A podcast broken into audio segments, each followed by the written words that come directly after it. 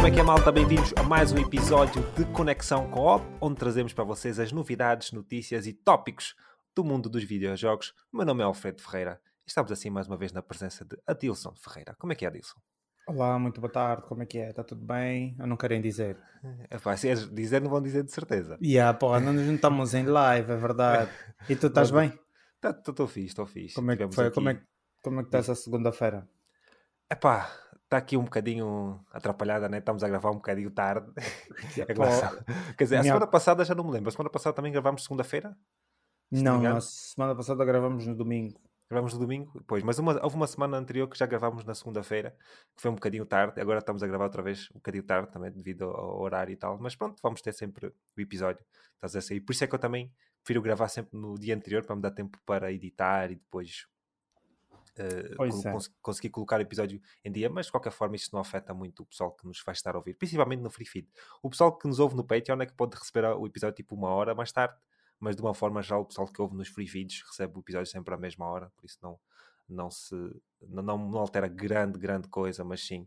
Um, e tu, como é que estás aí? Estás a ver a tua vida? Como é que estás a ver aí a, a tua situação? Epá, estamos aqui a resistir, como diz o meu pai. É resistir. Vamos, vamos a resistir. Aqui é a resistência. A resistência é, é, é constante. É Mas está tudo a encaminhar para, para o, melhor, o melhor possível por agora. Yeah. Isso é o mais isso, malta. O que eu ia dizer é que, pronto, eh, mais um episódio. Vamos então já no quarto episódio desta, desta conexão co-op e uh, pronto, até agora até acho que tem sido uma experiência bastante interessante estar a ver o pessoal que nos tem apoiado. Algumas pessoas já estão no Patreon, outras pessoas ainda estão no Free Feed e tal, mas uh, nós agradecemos sempre o pessoal que lá está. Nós uh, ainda estamos em uma, numa fase de tentar nos adaptar a estes serviços, por isso estamos a transformar o produto ainda, embora esteja no início, é? e acho que no início é que ocorre mais de maior transformação, e acredito que no próximo episódio, nos free feeds, é que vão notar uma maior transformação, é que vamos, estamos a tentar entrar numa parte de publicidade e colocar mesmo o pessoal a receber as publicidades, o que pronto, vai ser uma tarefa assim, não difícil, mas acho que é onde acaba por ser sempre um desafio colocar isto e ver como é que o pessoal vai reagir e os tempos e os timings das publicidades, ou seja lá o que for, e hum, pronto, vai ser interessante. Mas de qualquer forma, pronto, temos mais um episódio, este episódio que uh, vem logo a seguir ao Game Awards. E para o pessoal que, pronto, já que, que nos ouve no Patreon, já ouviu o, o episódio do Game Awards, mas o pessoal que também está nos free feeds também vai ter acesso a esse episódio do Game Awards. Mas antes de falar sobre o Game Awards, eu queria falar então sobre o nosso Patreon em, em específico. E uh, para quem nos quiser apoiar então nesta aventura, pode se inscrever no nosso Patreon em patreon.com barra level 13, L-E-V EL13Z no final, nunca esquecer, com apenas 2,99€ mais imposto e terá acesso então antecipado aos episódios, neste caso segunda-feira os episódios normal, mas quem ouve nos free feeds recebe apenas eh, na quarta-feira, dois dias depois. Terá também acesso a um eh, RSS feed personalizado para ouvir na plataforma de hum, podcasts que quiser usar e também eh, acesso aos episódios extras de Conexão Coop, o nosso podcast suplementar focado em outros tópicos que também é postado semanalmente e desta vez tivemos então o do Game Awards, não é, Dilson? Eh, o que, yeah. achaste deste, deste último episódio? Epá, estava muito bom, a gente fala demais, isso é, isso é verdade. Nós, tava, nós não, vamos, vai ser uma, uma cena rápida, tipo, vamos dizer, tipo, nós aqui no, no, no making off estávamos a dizer, não, nós não vamos falar muito, mas olha, pronto, foram duas horas, mas é, é, é, é, o, é, o, é o que já se esperava. Nós hoje ficámos no making off a falar, ah, não, não vamos, há alguma gravação hoje não há muito para falar, mas quando a gente vai, vai ver, olhar aqui para o tempo, a gente já vai com duas horas, mas no overall uh, foi, um, foi um episódio muito, muito bom. Eu por acaso ouvi uh, ouviu esse do Game Awards e, e, e gostei bastante de, da sinergia né, do, do episódio. Sim, assim, quanto ao tempo do, do podcast, o nosso objetivo ali foi atacar tipo, todos os jogos que foram mostrados, pelo menos mencionar os jogos uma vez. E sim, se calhar esse sim. foi um erro. E mesmo assim não mencionamos todos, como vamos já, vamos já falar daqui a um yeah. bocado, quando falhou pelo menos um jogo. Mas uh, o, o objetivo para mim né, e aquilo foram muitos anúncios, foram mais de 60 e tal anúncios. Yeah. O objetivo para mim era pelo menos tocar em todos os jogos dizendo só o título e mencionando se tem lançamento, as plataformas, etc. Mas se calhar numa próxima ocasião, o que vamos fazer se calhar é selecionar aqueles que nós achamos mais interessantes e mencionar apenas eles e os outros só mencionar, por exemplo, só o título e não ir muito a fundo. Porque, porque realmente sim, acaba por ser uma coisa bastante extensa, mas pá, também depende um bocadinho do feedback e também depende, por exemplo, há certos jogos que nós não fomos tão, tão a profundo. Há jogos nós também não, não delineamos tipo um tempo específico. Nós fizemos duas horas e tal, mas não foi tipo, ah, só vamos falar duas horas, ou vamos falar mais, ou vamos falar menos. Falamos à vontade, mas se calhar Sim. poderíamos ir um bocadinho mais a profundo naqueles jogos que eram dos mais, do nosso maior interesse. Mas eh, pronto, não sei, talvez numa próxima fase, numa próxima ocasião, vamos mudar um bocadinho esta, esta vertente mas é o que eu digo, também depende muito do feedback que um gajo acaba por, por receber e ver exatamente. Acho que, como tu disseste, o episódio acho que foi interessante e, como eu já disse, uh, e eu mencionei no episódio, este episódio do, do Extra, do Conexão Coop, está grátis para todo o pessoal. O que é que vai acabar por acontecer? O pessoal que ouve nos free feeds tem apenas que ir ao nosso Patreon, se inscrever e não precisa de pagar. Tens eh, uma vertente que é free, é pagar e vai ter acesso a este episódio free. Eh, é só se inscrever, só precisa estar, estar, estar, junto ao nosso, ao nosso Patreon e vai ter acesso ao episódio, só que não vai conseguir ouvir nas plataformas de, um, ehm, de free feeds, por exemplo, porque não vai ter um, um RSS feed. O RSS feed é só para o pessoal que paga e, por exemplo, nessa, nessa plataforma vai conseguir ouvir o nosso Conexão com o Extra, mas também vai estar no YouTube disponível. Por isso, quem quiser ir ver no YouTube vai estar disponível e um, para o tempo que isto uh, vai estar no ar, né? quarta-feira, os episódios já vão estar no ar, por isso podem ouvir à vontade. Eu só ia mencionar que para o pessoal que está no Spotify, que nos ouve no Spotify, agora tem dois feeds também. Nós temos o, o feed eh, específico do Level 13, que é o Level 13 Media, do Patreon, mas também temos agora um feed que é específico para o Conexão Coop. Um, pá, o microfone está aqui a roçar, não sei se estás a ouvir barulho. Já é um coisa. Mas... É um bocado de barulho. Mas é ok. Pronto, é só para saber porque eu estava a ouvir e não tinha certeza se estava a chegar no microfone, porque isso depois dá um trabalho de caraças para editar. Mas como eu estava a dizer, pronto, é simplesmente para pessoal ter atenção que agora tem dois feeds. Se procurar Conexão Coop, vai aparecer um feed. Se procurar Level 3, aliás, se procurar Conexão Coop, pode aparecer dois feeds. Se procurar Level 3, vai aparecer apenas um.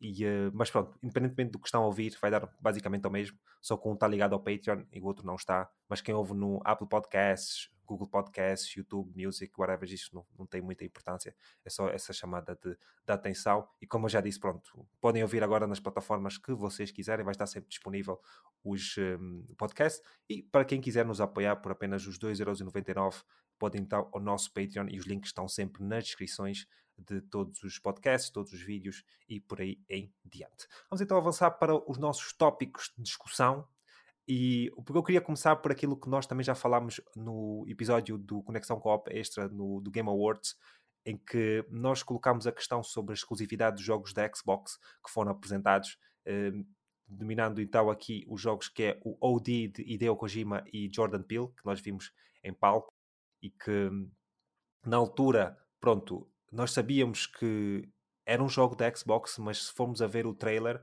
não era mencionado em momento nenhum a exclusividade da Xbox. Aparece no final, penso eu, Microsoft qualquer coisa. Uh, penso, Microsoft Game Studios, acho que. Microsoft Game Studios, uma coisa assim, mas não aparece como exclusivo, tal como o jogo de, do Blade da Marvel, de Arkane Studios, também, ou de Bethesda, também não aparece Xbox Exclusive. E tem-se colocado bastante essa questão este fim de semana. Foi uma conversa que teve um, bastante hum, interação. E pronto, eu, depois de pesquisar e ver nos últimos dias, tem muitos sites e muitos sítios que estão a assumir que o jogo é exclusivo, embora não tenha, dito, não tenha sido dito nada oficialmente, pelo menos até onde eu vi.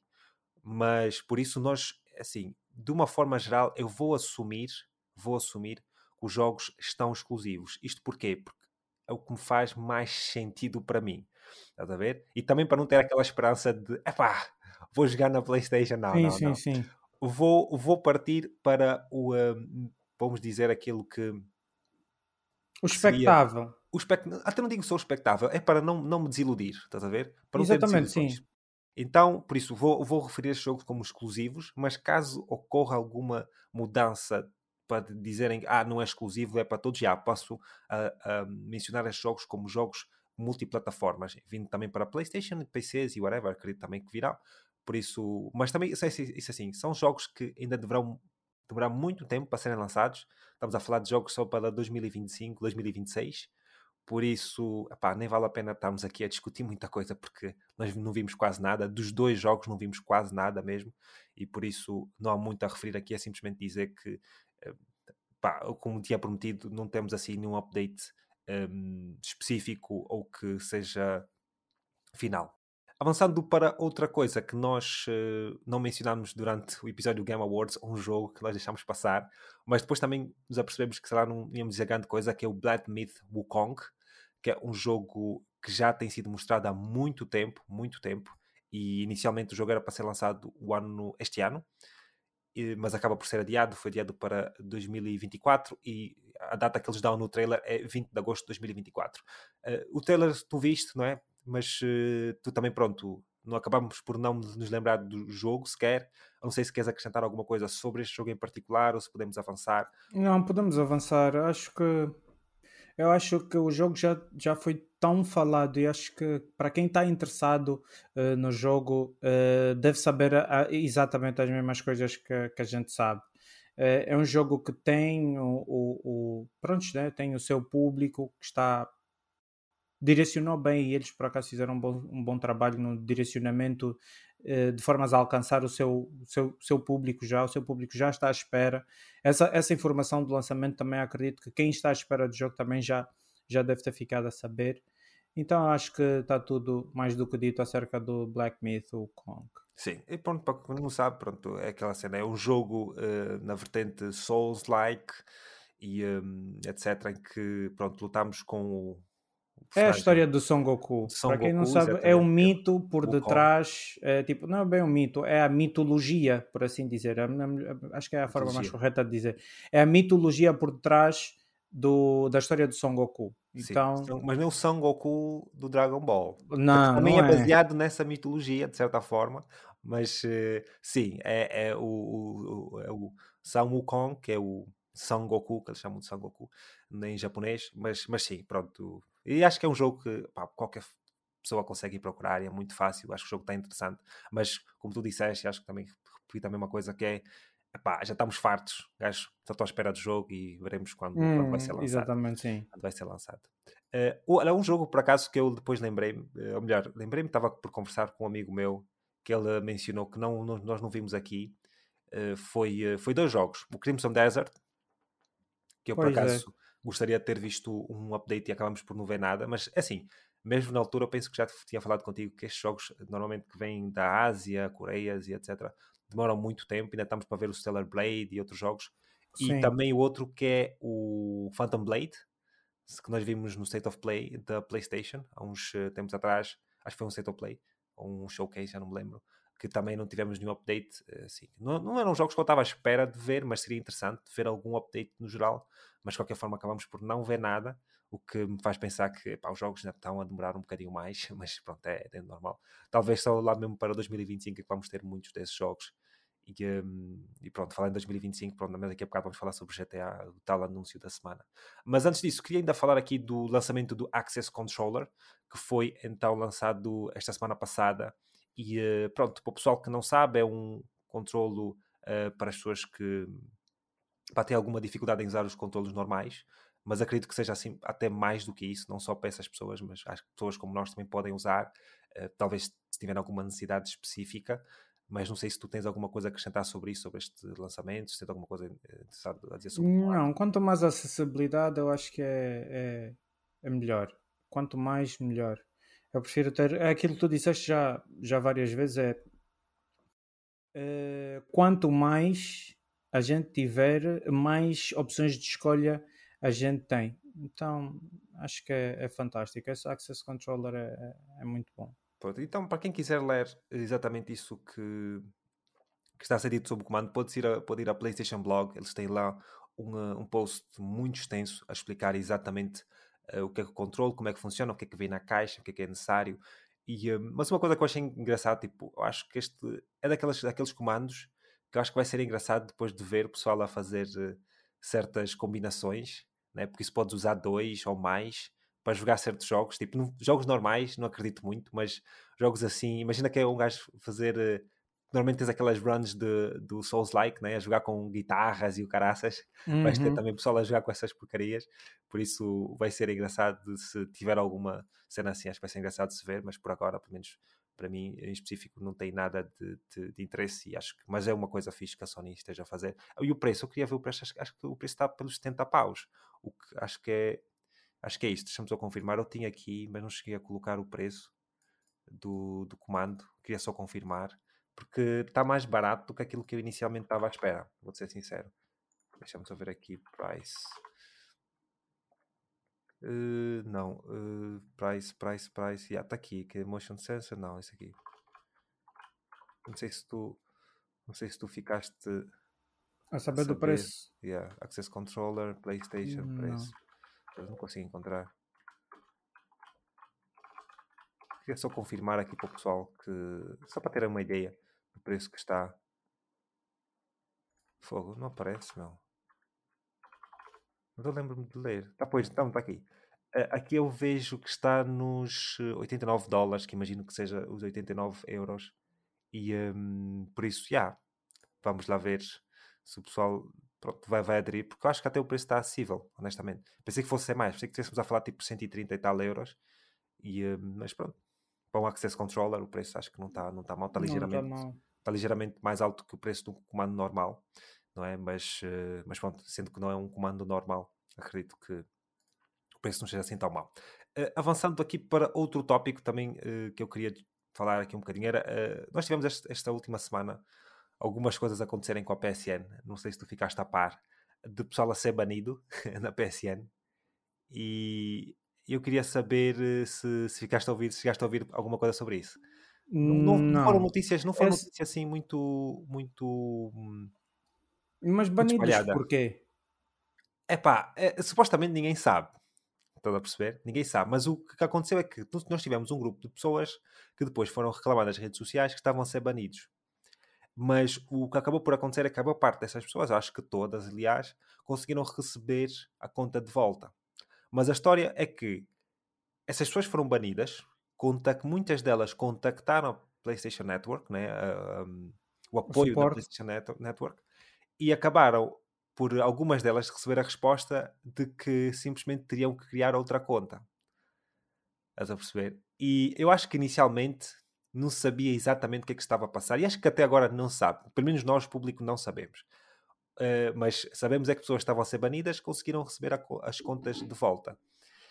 E, mas o que é estranho aqui é exatamente isso, as pessoas conseguirem receber, porque normalmente quando as pessoas são banidas é por uma razão, não é? Há uma razão específica. Sim. É tipo, não é uma empresa como a Sony, que literalmente nós somos o, os maiores clientes, fazemos é o que damos mais dinheiro às empresas, né? pessoas mais hardcore começarem a ser banidas à, à toa, né? a não ser que tínhamos feito alguma coisa muito má, tipo violar os, os, termos e condições e etc, as coisas assim. Uma parte dos casos isso não acontece. Mas o que acaba por acontecer é que pessoas foram banidas e não receberam uma justificação. E eles não têm propriamente que justificar, mas porque já, já aconteceu, né? as pessoas não, eles não têm que justificar, porque muitas vezes as pessoas são banidas e é por um facto, uma coisa específica, mas um, acabam por não descobrir, mas a maior parte das vezes tem razão. Mas o que aconteceu aqui é que várias pessoas mesmo foram banidas à toa, mas depois conseguiram voltar às contas. Eu não sei exatamente o que é que se passou. Eu só queria tocar este ponto porquê? porque é uma situação que acontece, principalmente depois destes últimos.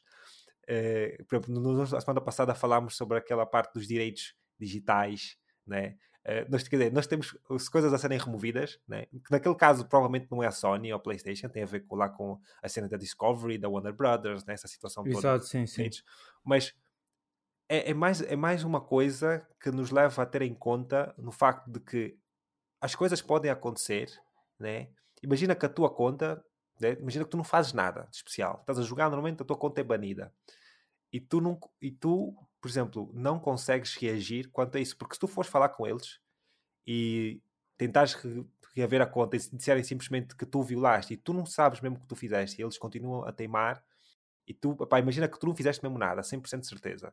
Uh, e isso acontece, como é que tu vais conseguir combater essa, essa, essa parte, decisão. Essa decisão é muito difícil de ultrapassar essa decisão. Não é? A não ser que tu tenhas epá, algum poder em termos de.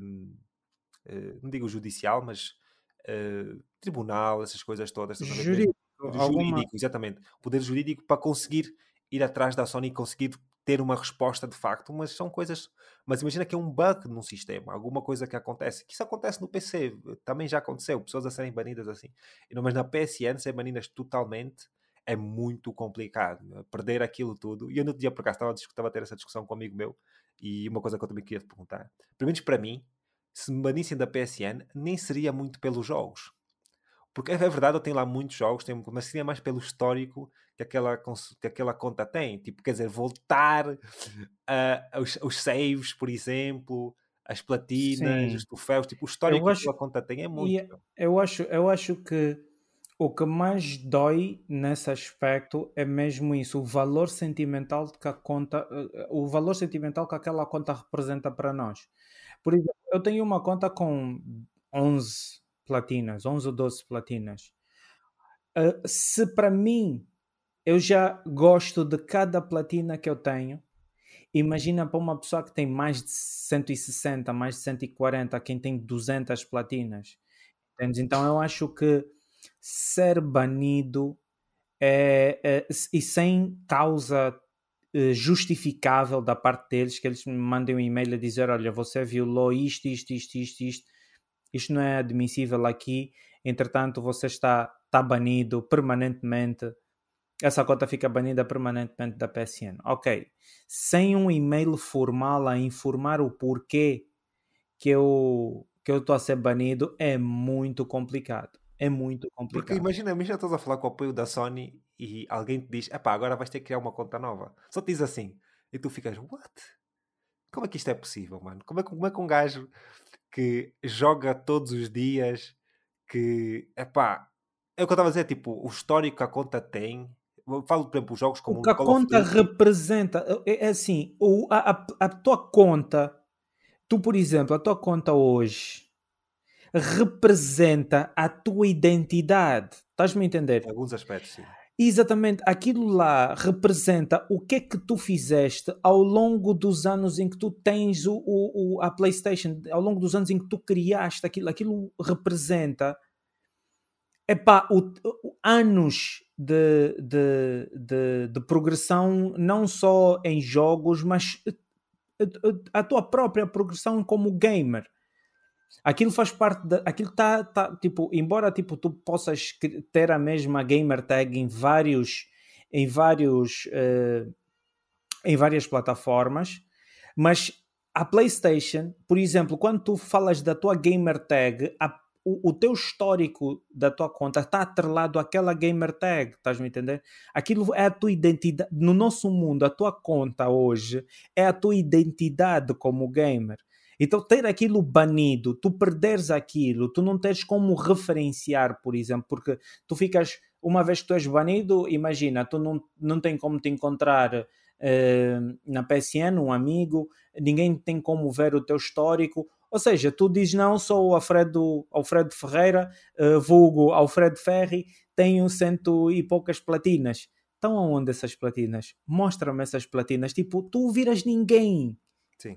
Sim, tu perdes. Forma, sim, perdes Exatamente, então eu, eu acho que epá, oh Sónia, vocês têm que ter mais atenção com isso, é porque nessas, nesse tipo de problema, o que me deixa preocupado, oh, Alfredo, é, por exemplo, nós, ok, não aconteceu com ninguém próximo, né? Assim, tipo, da nossa, do nosso círculo de influências, não, não, não aconteceu com ninguém. Mas imagina, por exemplo, que aconteça contigo. A dor de cabeça, o stress que isso te vai gerar, tipo, naquele período em que tu estás eu a tratar sincero, disso. Eu ia ficar traumatizado, eu não ia jogar durante um bom tempo. eu, eu, vou eu digo-te mesmo, se banissem a minha conta da PSN, tipo agora, de um momento para o outro, eu provavelmente ia ficar um bom tempo sem jogar. PlayStation, podia jogar tipo PC, mas jogar PlayStation ia ficar mesmo muito mal. Tipo, ter que criar uh, outra conta tipo, convidar o pessoal todo outra vez, adicionar como amigo, ver a minha conta mesmo sem nada, estás a ver? Epá, ia ser mesmo muito complicado, muito complicado para mim.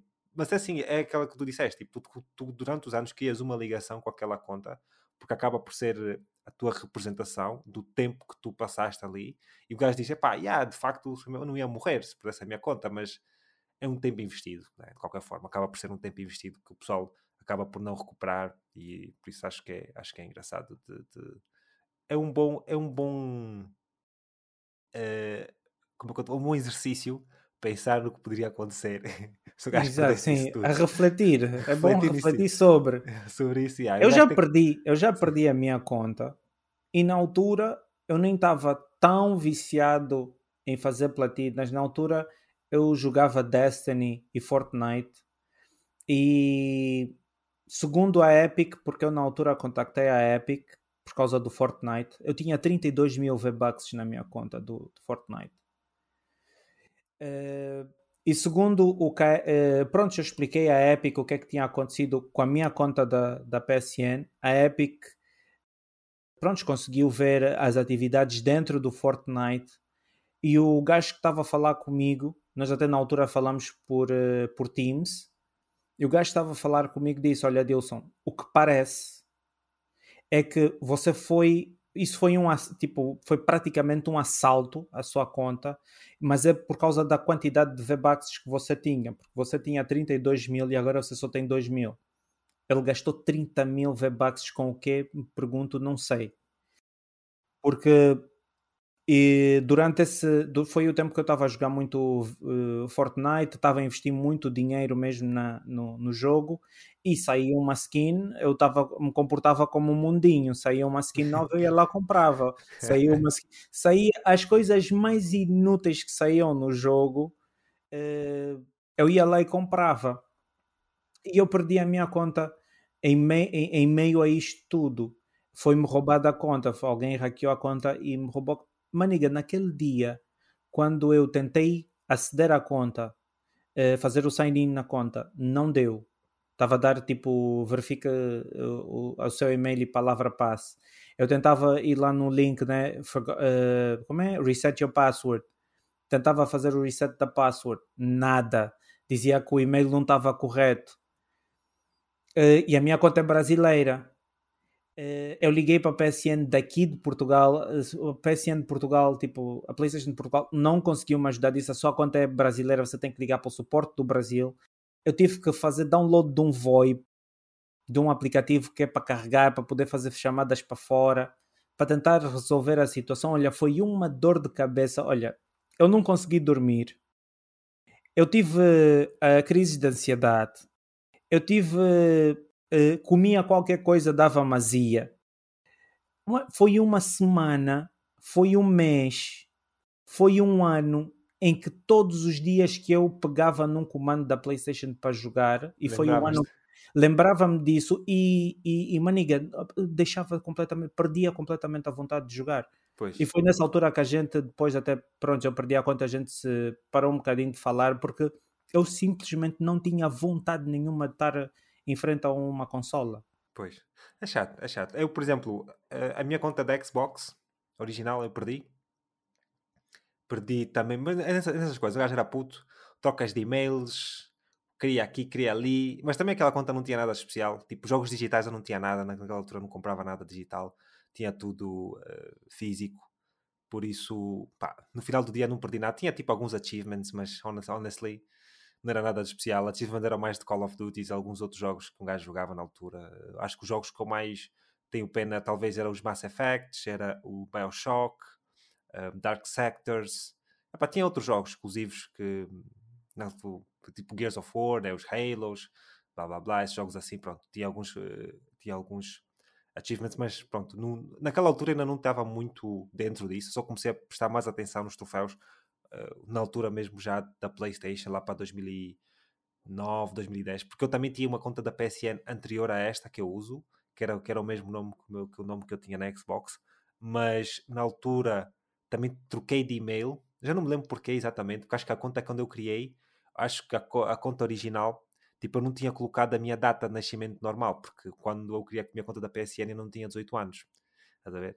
E quando eu quando eu queria, quando vim viver mesmo para Portugal e quis começar a fazer compras na PSN e tal, e aquilo estava sempre a pedir a data de nascimento, e a data de nascimento que eu tinha colocado, aquilo é que pus uma data de nascimento boa à toa na minha conta original.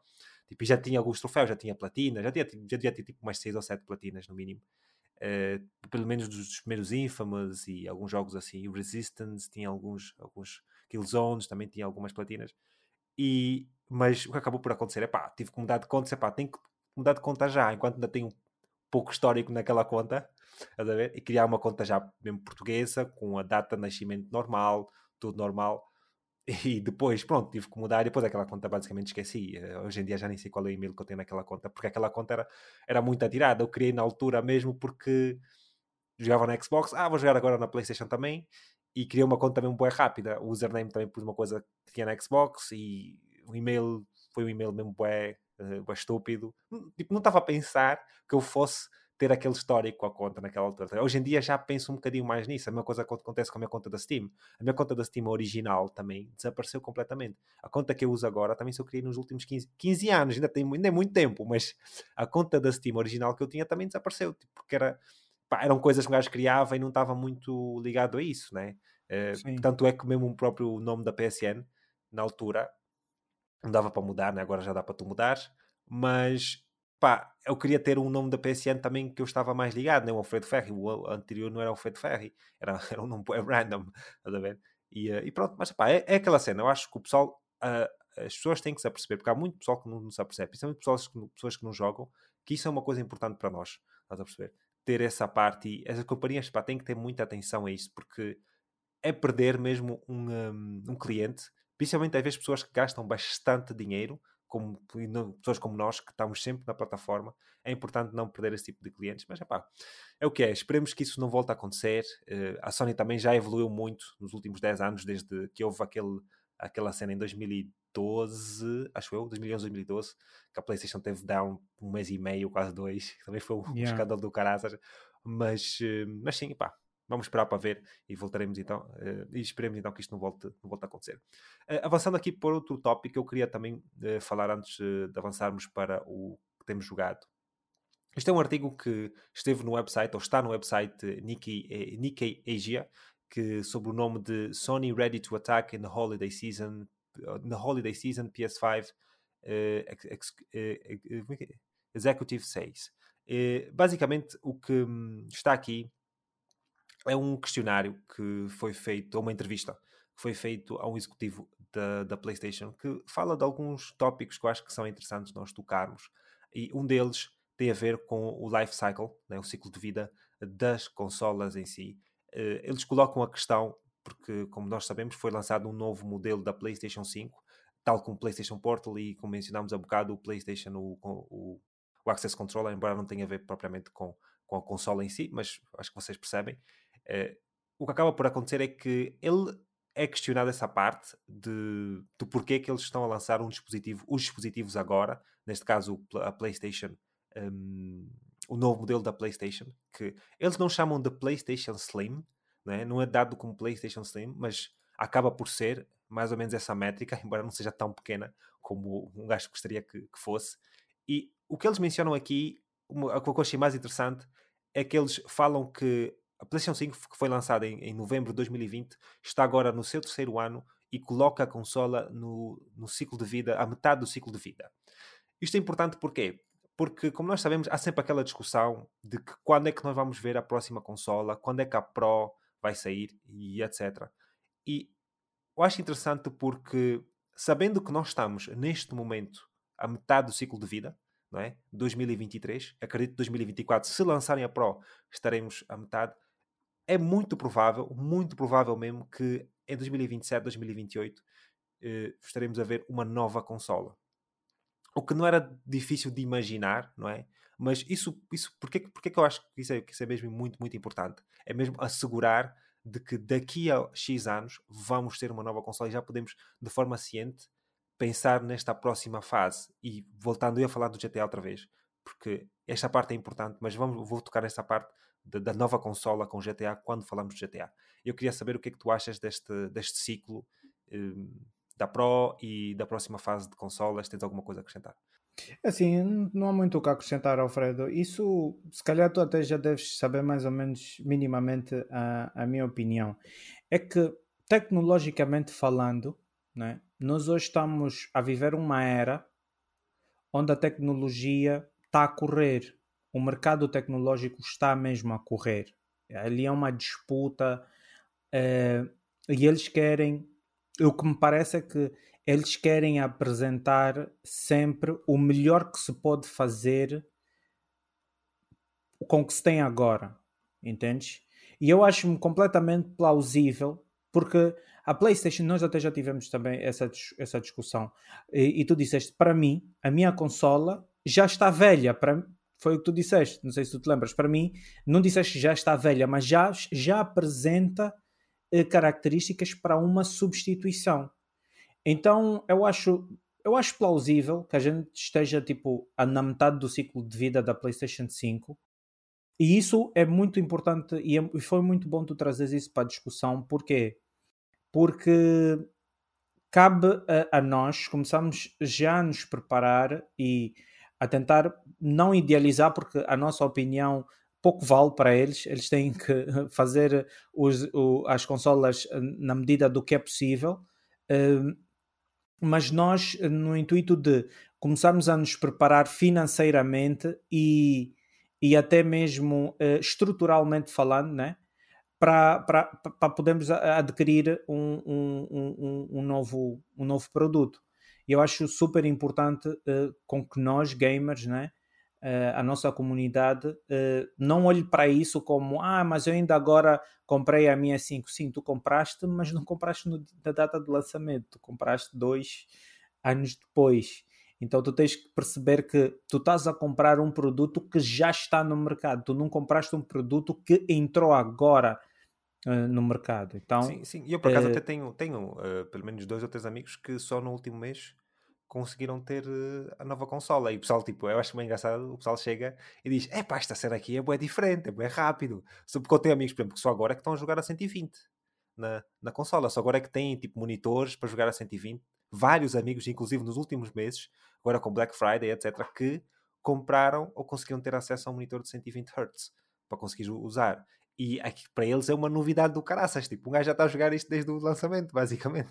Isto para mim já é o que é. Sim, o olho. Não, o olho não é já... uma questão, porque assim, e, e, não é uma questão de epá, um gajo tem mais e os outros têm menos. Não, não é, não é uma questão disso. É uma questão de nós já estamos habituados a esta tecnologia, já estamos preparados para uma próxima fase, porque senão vamos estar sempre atrás. E quando digo sempre atrás, não quer dizer que as pessoas são obrigadas a comprar no lançamento ou whatever, não, mas acho que pessoas como nós que gostamos de estar sempre no centro e estar na, na, na vanguarda daquilo que é tecnologicamente os jogos, né, das consolas, etc. E uma coisa, por exemplo, que ele menciona aqui mais, mais abaixo na entrevista, um, antes de avançar, porque tem, tem duas questões que eu coloquei aqui, ou mais duas questões que eu coloquei. Uma delas é, pronto, ele menciona que a consola, a PlayStation, tem mais de 2 mil partes numa consola que são fabricadas.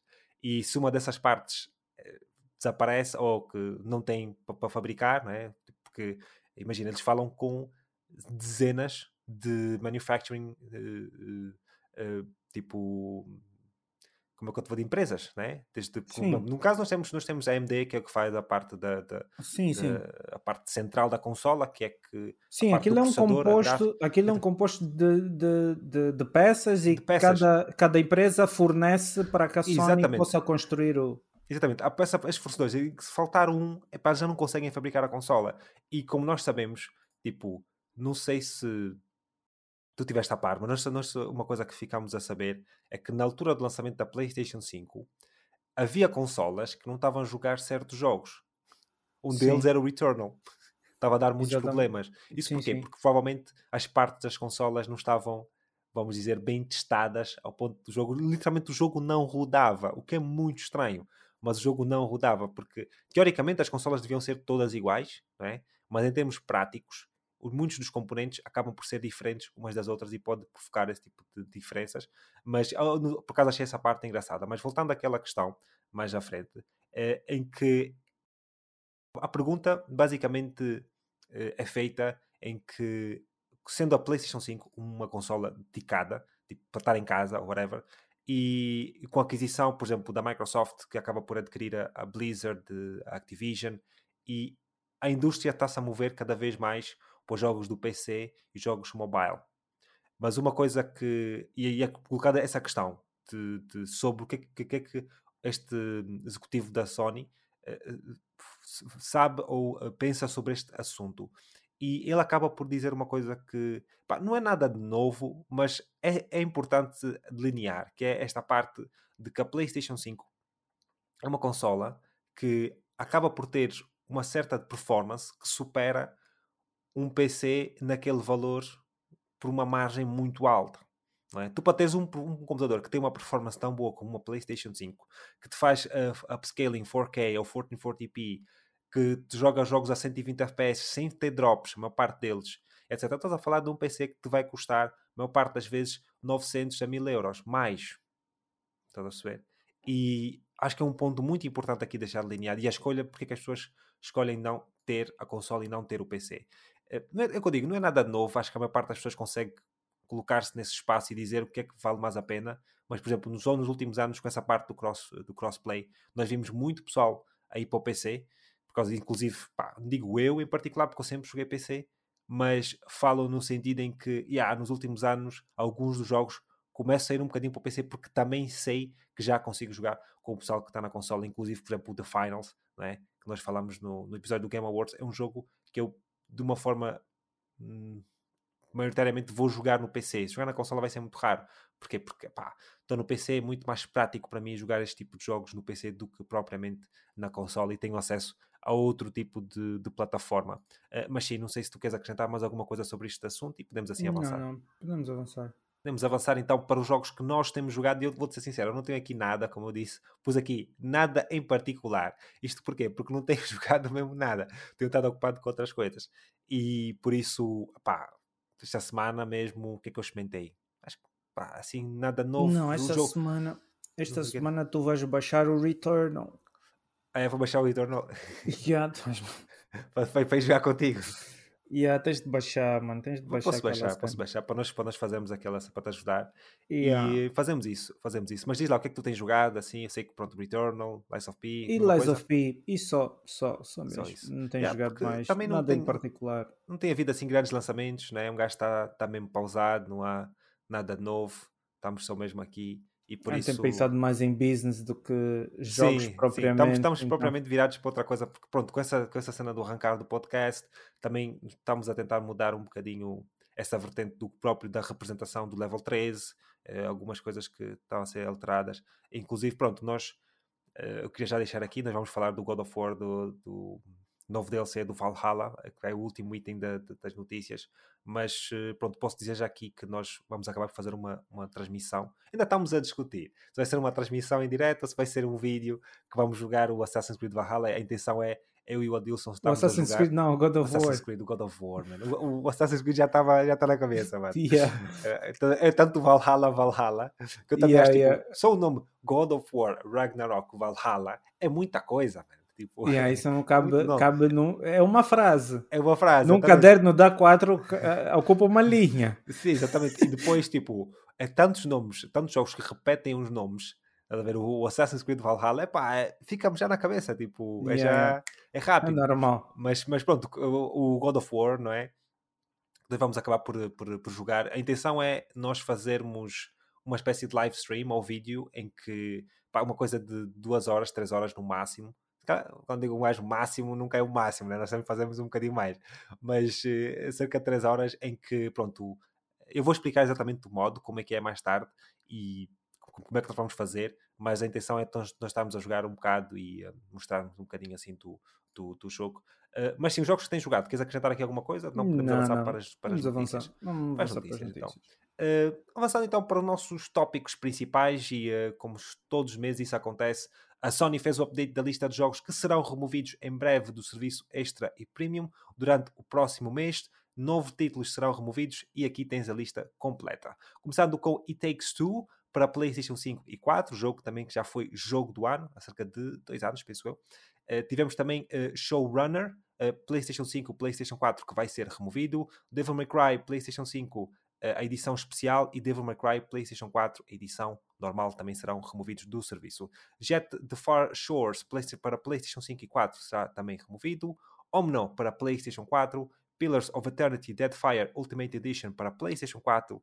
The Missing J.J. Macfield and the Island, the Island of Memories para PlayStation 4. E Mitsurugi Kamui Hikae para PlayStation 4. São então são estes novos títulos que vão ser removidos, pessoal. É, eu ainda não tenho a certeza da data, porque eles não disseram, mas o pessoal que costuma uh, navegar pela PlayStation Network ou pela, pela PSN na, na Store consegue ver claramente que normalmente eles uh, põem no, a cada X meses, né, ou cada mês, põem um, uma secção que, que é a última oportunidade ou last chance to play, uma coisa assim.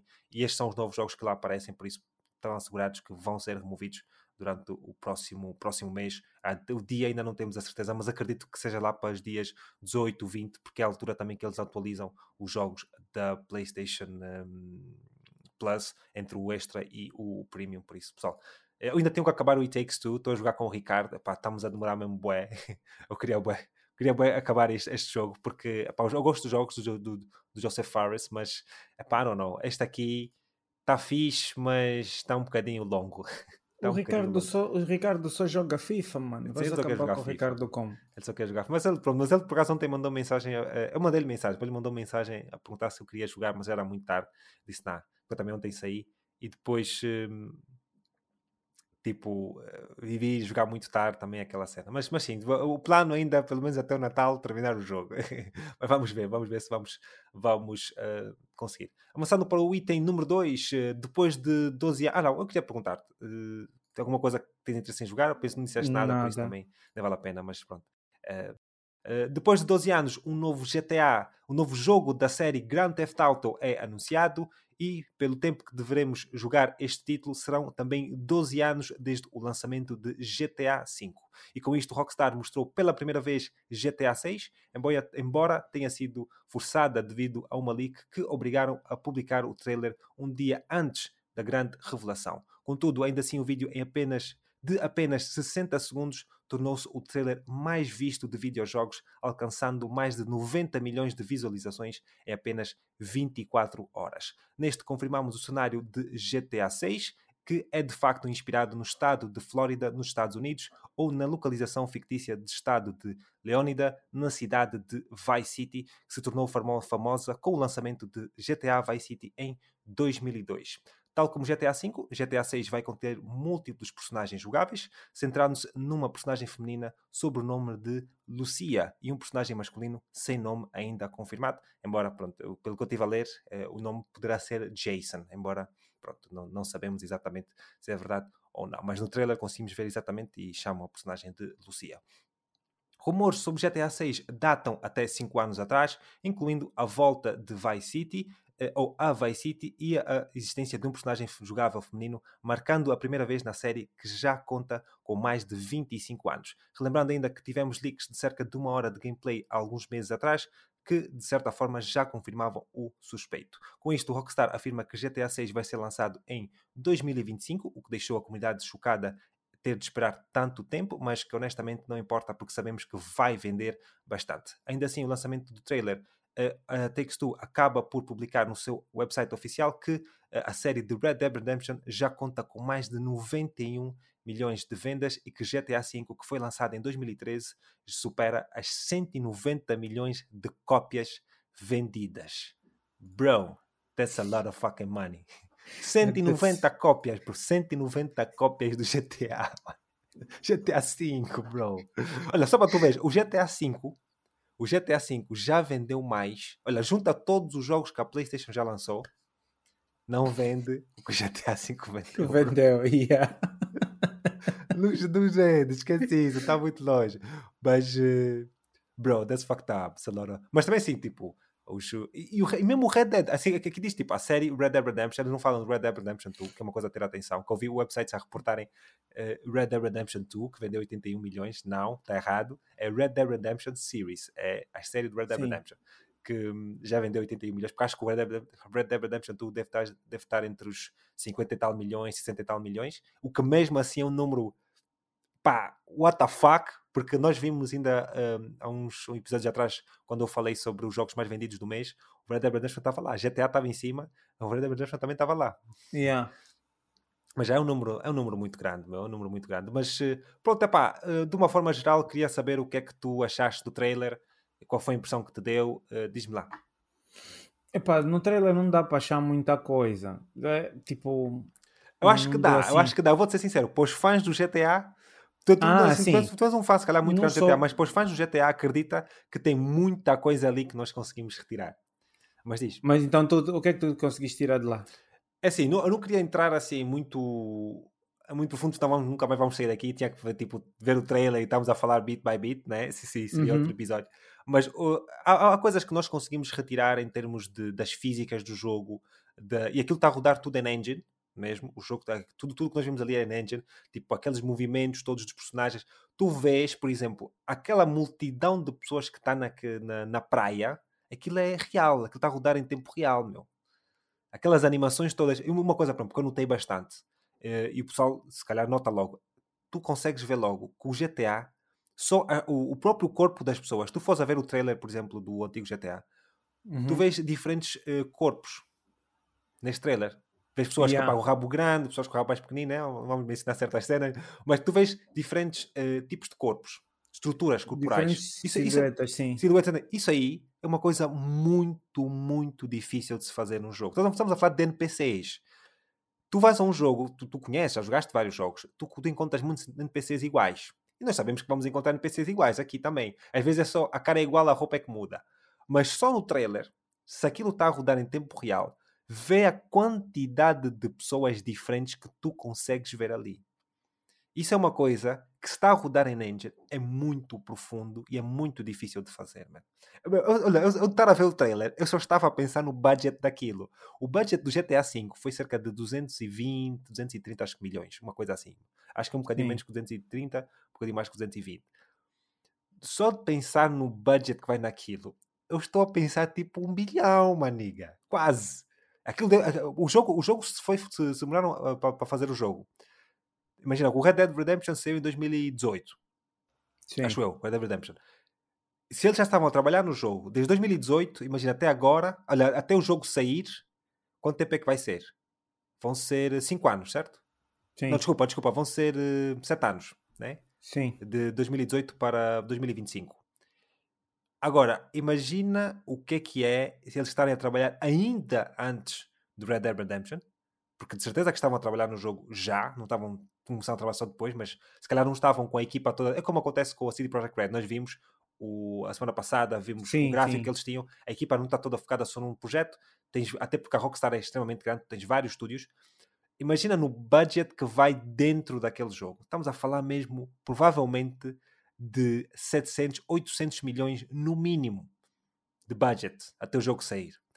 Por isso é uma coisa inimaginável sequer. Eu acredito que até que o jogo, quando sair, poderá ser o jogo, pelo menos de consola, com o maior budget de sempre.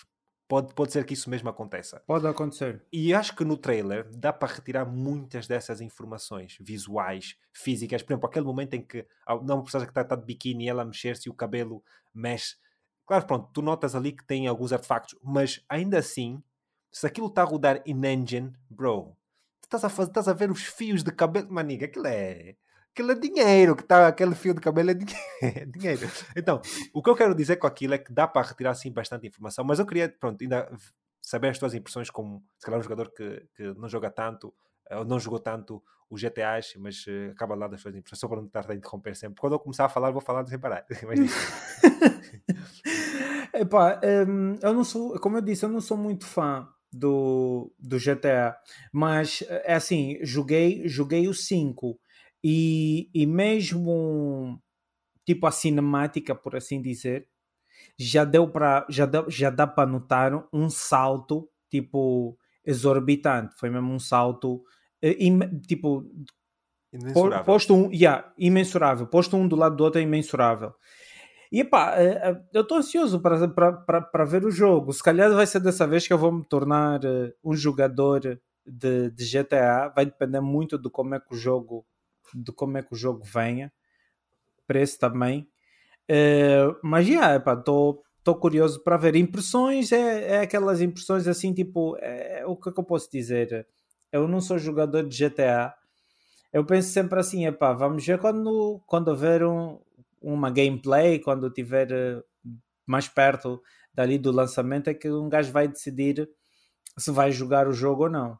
Sim. Mas vamos ver. Sim, sim, sim. Eu, epá, eu sou um eu não vou dizer, eu não posso dizer que sou um grande fã, fã, fã de GTA, porque pá, conheço pessoas que são extremamente fãs, pessoas que têm tipo, principalmente GTA Online, pessoas com 2 mil, 3 mil horas de jogo. Eu não me comparo com essas pessoas. Eu tenho tipo, que, tipo 600, 700 horas de jogo online no GTA, que ao longo dos anos, né, desde 2013, e que epá, ainda são bastante horas, mas tipo, em relação às outras Sim, é pessoas, é não é assim grande coisa. Mas posso dizer que sou, fui um jogador ávido de GTA, pelo menos uh, na parte online. Uh, inclusive, por exemplo, a campanha do GTA V eu só joguei quando o jogo saiu para a PlayStation 4, porque na PlayStation 3 estava uma porcaria. Eu não consegui jogar o GTA online ali. E quando joguei para PlayStation 4 é que depois de ter jogado online e tal, é que me interessou jogar a campanha. Mas assim, a minha história com o GTA já vem desde o GTA 3. Sempre joguei todos os GTAs. Uh, sempre gostei das campanhas, sempre gostei da história. E uma coisa que me deixa feliz neste é que nós vemos que a campanha continua a ser algo importante para eles, porque depois do sucesso do GTA Online e da saída do, de um dos escritores, que é o Dan Houser, que saiu da Take-Two e fundou agora um, um, outro estúdio, que penso que nós na semana passada chegámos a cobrir, mas eu estava com um bocadinho de receio que talvez eles fossem focar-se só no online, sendo que é o que lhe vai fazer mais dinheiro, provavelmente. Mas esse trailer deixa-me um bocadinho tranquilo, no sentido em que ainda há um foco muito grande na história e isso é importante para eles. E depois, mesmo a própria a, sátira que é o GTA, tu, tu vês o trailer, agora assim de cabeça não consigo me lembrar, mas vendo o trailer, tu consegues ver certas conotações ali que se nota que eles não estão preocupados com ah, vamos aqui tocar em pessoas e as pessoas vão ficar sim, todas... Sim, eles não, nunca é, tiveram, nunca eles tiveram, nunca tiveram esse, esse, esse receio e, e, acho que está muito bom. Se bem que eu tenho visto alguma conversa online, pessoal a dizer ah, personagem feminina, isso é woke e blá blá blá, isso é what the fuck. Então, quer dizer, a Lara Croft também é um personagem woke. Desde... Quando a Lara Croft surgiu, ainda nem se falava disso. Mano. Exatamente. Nem é, isso, é isso que eu estou a dizer, tipo, desde que faça assim, desde que não seja uma coisa colocada no jogo sem fazer sentido para mim tudo bem. E nós vemos que a personagem uma personagem, naquele trailer, é um personagem que tem pelo menos razão de lá estar. A personagem feminina, a, a Lucia. Né? O personagem principal, o, o, Jay, o outro, o Jason, né? não sabemos exatamente se aquele é realmente o personagem principal, mas sabemos que a Lucia, pelo menos, é. E pronto, o que eu queria dizer aqui é que, pronto, sendo um fã muito grande de GTA, acho que dá para retirar algumas informações. Claro que eu também, tipo, eu não vi o trailer múltiplas vezes como muitas pessoas viu. Tipo, eu vi o trailer, tipo, no momento que saiu e depois voltei a ver tipo mais uma ou duas vezes. Mas há pessoal que eu conheço que já viu o trailer tipo 10 vezes, está ali a ver múltiplas vezes para, ver se encontra coisinhas. Mas daquilo que eu vi, pareceu uma coisa fantástica, principalmente a rodar em engine. E pá, gostei bastante daquele tema, por exemplo, do. De, se, se, se, eles são realmente os dois personagens principais, aquela, aquela situação tipo Bonnie and Clyde, né? Yeah. Do, do, dos, dos, eh, do casal que é, que é criminoso, né? acho que é, que é, que é engraçado de se, de se ver. E um, pá, falei do budget, uh, todas aquelas cenas, tipo, imagina. Vamos, vamos tentar fazer aqui uma previsão. Esperemos que até lá o podcast esteja, esteja a funcionar bem. Quanto é que tu achas que o GTA vai vender no primeiro mês? Assim, vendas. Sendo que o jogo só vai sair para as consolas. Uh, e depois outra coisa também que, que, eu queria falar contigo antes de, depois disso, também sobre as consolas, mas diz-me em termos de vendas, o que é que tu achas? Diz-me um número. Um número. Yeah. No primeiro mês. Primeiro mês. Imaginemos que sai tipo uh, dia 1, claro que provavelmente não vai acontecer, mas em um, em um mês, sai no dia 18 até o dia 18 do mês seguinte, uma coisa assim. Expectativas de venda. Epá, não sei, mas eh, acho que se calhar vai fazer. Vou-te dar, vou calhar... dar, vou dar um, uma, uma, uma, uma pista que eu acho que te vai ajudar a, a pensar melhor. Pensa no Cyberpunk quanto é que vendeu no mês? Lembras das vendas? Yeah. Cerca de 14 milhões. Agora, 14 milhões. pensa no que é o GTA. com mais consolas no mercado, com mais consolas no mercado, com expectativas muito maiores, sendo um jogo muito o... maior, nem se compara, o que é o GTA, o que é o Cyberpunk.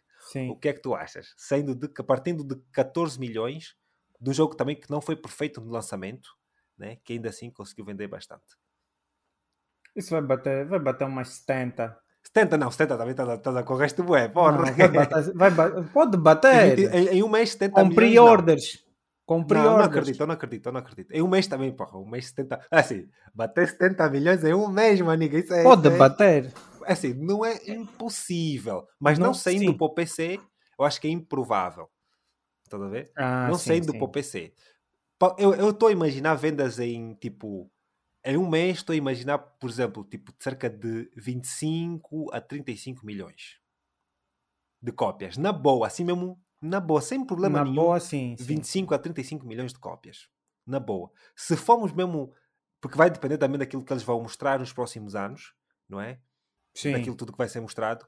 Se for mesmo um gajo mesmo que está a pipocar, mesmo a série, e depois o, o online vem está mesmo rijo, está mesmo duro para o pessoal mesmo curtir, acredito Com... que com Battle bater. Passes e companhia. Sim, ah, tipo, epá, não digo Battle Passes, né? não faz esse sentido, mas digo tipo trazer updates significativos para não, a nossa experiência. Acha... Numa coisa que eu tive aí presente num grupo em que veio a discussão essa cena de, no GTA Sim. a probabilidade de ter um Battle Pass. O que é que tu achas? eu acho que é bastante alta, pelo menos assim, olhando para o cenário que nós temos neste momento, daquilo que é os videojogos, yeah, é, uma, é uma probabilidade bastante alta. Mas também diria tu mesmo caso, por exemplo, há cerca de 5 ou 6 anos atrás, na altura, quando surgiram as, as loot boxes, que sempre teve, hum. mas quando Sim. houve aquele boom muito grande de loot boxes, também diria, pá, é provável que o próximo GTA tenha loot boxes. Mas o que, o que acaba por acontecer? Vamos ver se nesses próximos dois anos uh, qual vai ser o cenário do Games as a Service. Mas o facto é que, pelo menos para mim, acho que é um facto de que o, game, o Battle Pass, ou o Game Pass, Game Pass não, desculpa, o... Como, como, como é que tu chamaste? Battle Pass. Battle Pass só, não, mas tem, acho que tem um. Pá, tem, tem Season outro, Pass. Season Pass, pronto, Season Pass veio para ficar. Estás a perceber? Sim. Porque é uma forma muito prática e fácil deles fazerem dinheiro. Estás a perceber? Sim, porque se nós formos a pensar, se nós formos aqui a, a fazer uma, uma análise do, de como se comportou o, o online do, do GTA. Primeiro teve aquelas cenas do, das drogas. Não, isso já foi muito depois. Isso já foi muito depois. depois. Bro, o GTA inicialmente, o GTA inicialmente, a promessa toda, desde que nós recebemos o GTA para PlayStation 3, a promessa, depois do GTA Online ter ficado popular, porque o GTA Online, de início, não estava assim, tipo, era, era, era uma experiência engraçada, mas aqui eram, eram missões muito básicas, não, tinha, não tinhas um mundo que estava-se a desenvolver. Eram só, entravas, criavas o teu personagem, tinhas. Uh, tinhas uh, modos de jogo, com incluído corridas, os, os tais mata-matas, né, que eram os deathmatch, tinhas as missões. Eles, depois de se aperceberem do sucesso daquilo, a nossa primeira pr pr promessa foram os heists, que eles só os lançaram heists. muito tempo depois. Estás a perceber?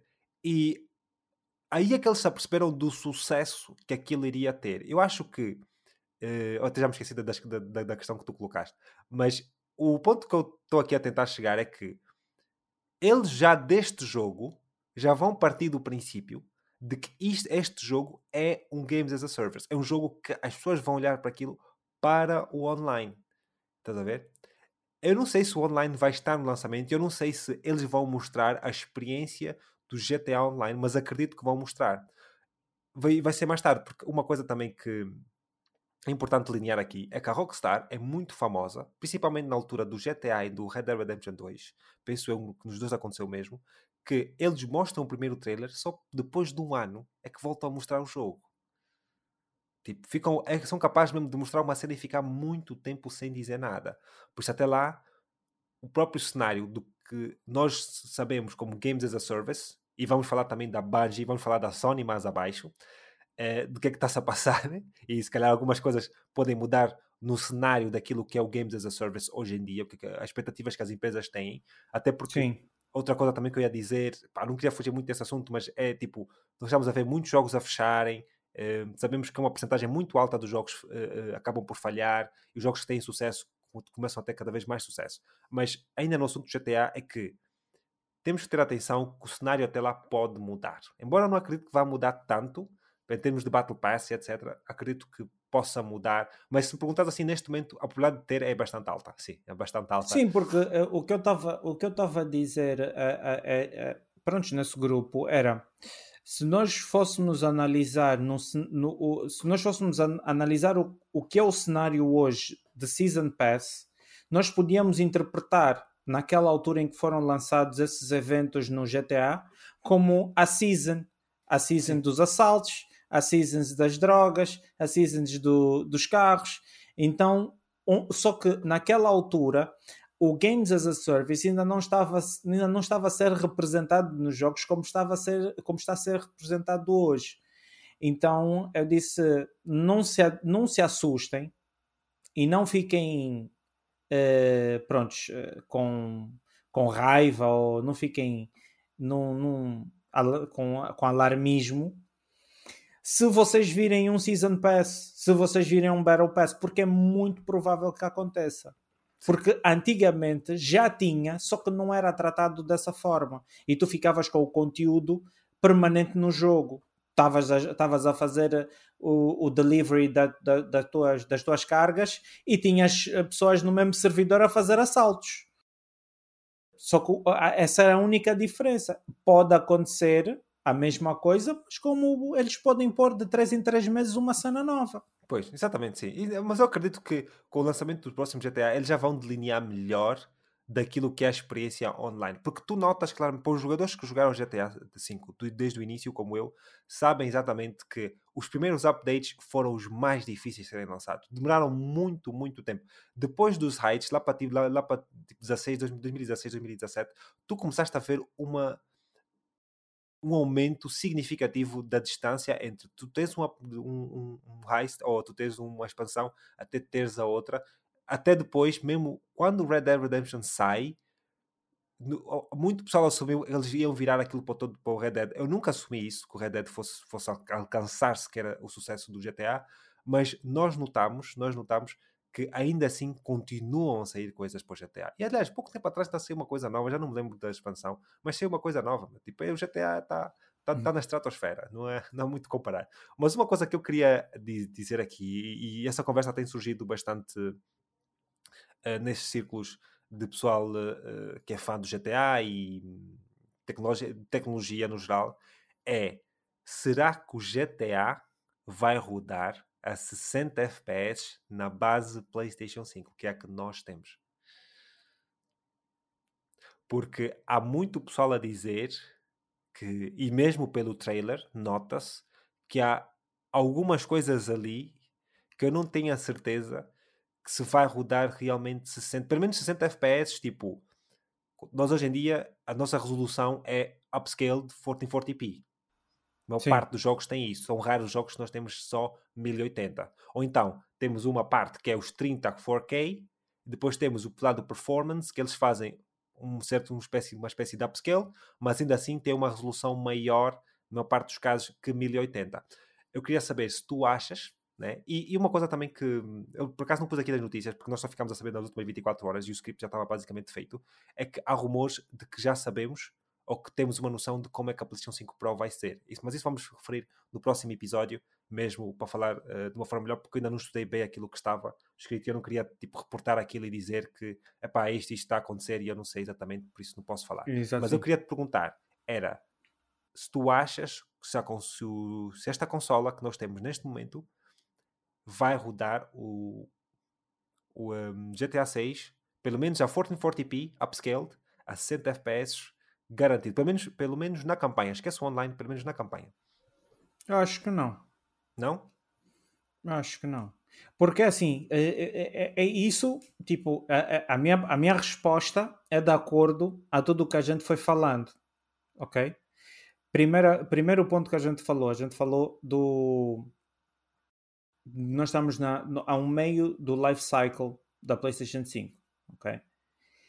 E depois a gente falou que está muito próximo o lançamento, está próximo, está iminente o, lança, o lançamento de uma PlayStation 4 Pro. E a gente voltou a falar. Uh, uh, PlayStation 5 Pro.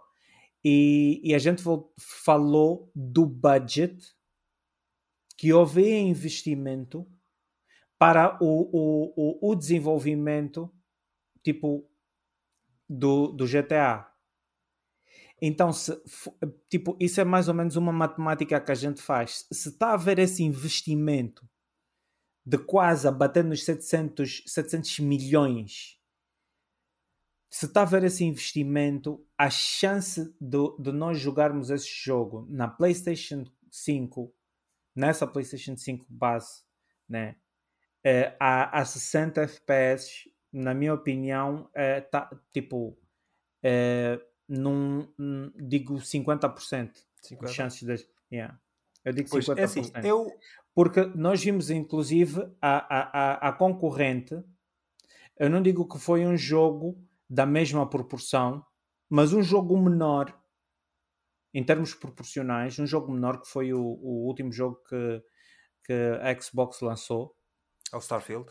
E yeah, a, a, a, rodar na própria consola deles a, a, a 30. Sim, Eles não conseguiram acho, fazer aquilo. Mas acho que isso é. Epá, eu acho que a Xbox está tá noutra, noutro patamar. Porque, repara, nós quando olhamos para jogos, por exemplo, o Red Dead, o próprio Red Dead, claro que pronto, o Red Dead é um jogo muito mais lento, é um jogo que. Só o facto, por exemplo, de tu não teres aquela velocidade de transporte que tens no GTA uh, para tu capturares aqueles pixels todos quando estás a andar de carros, isso tudo muda e dá-te mais facilidade na, na, renderização dos próprios gráficos e da resolução Sim. do jogo. É um bocadinho diferente no GTA. No GTA estás a andar com um carro extremamente veloz, às vezes até estás a voar sobre a cidade, tens de renderizar tudo, é muito complicado.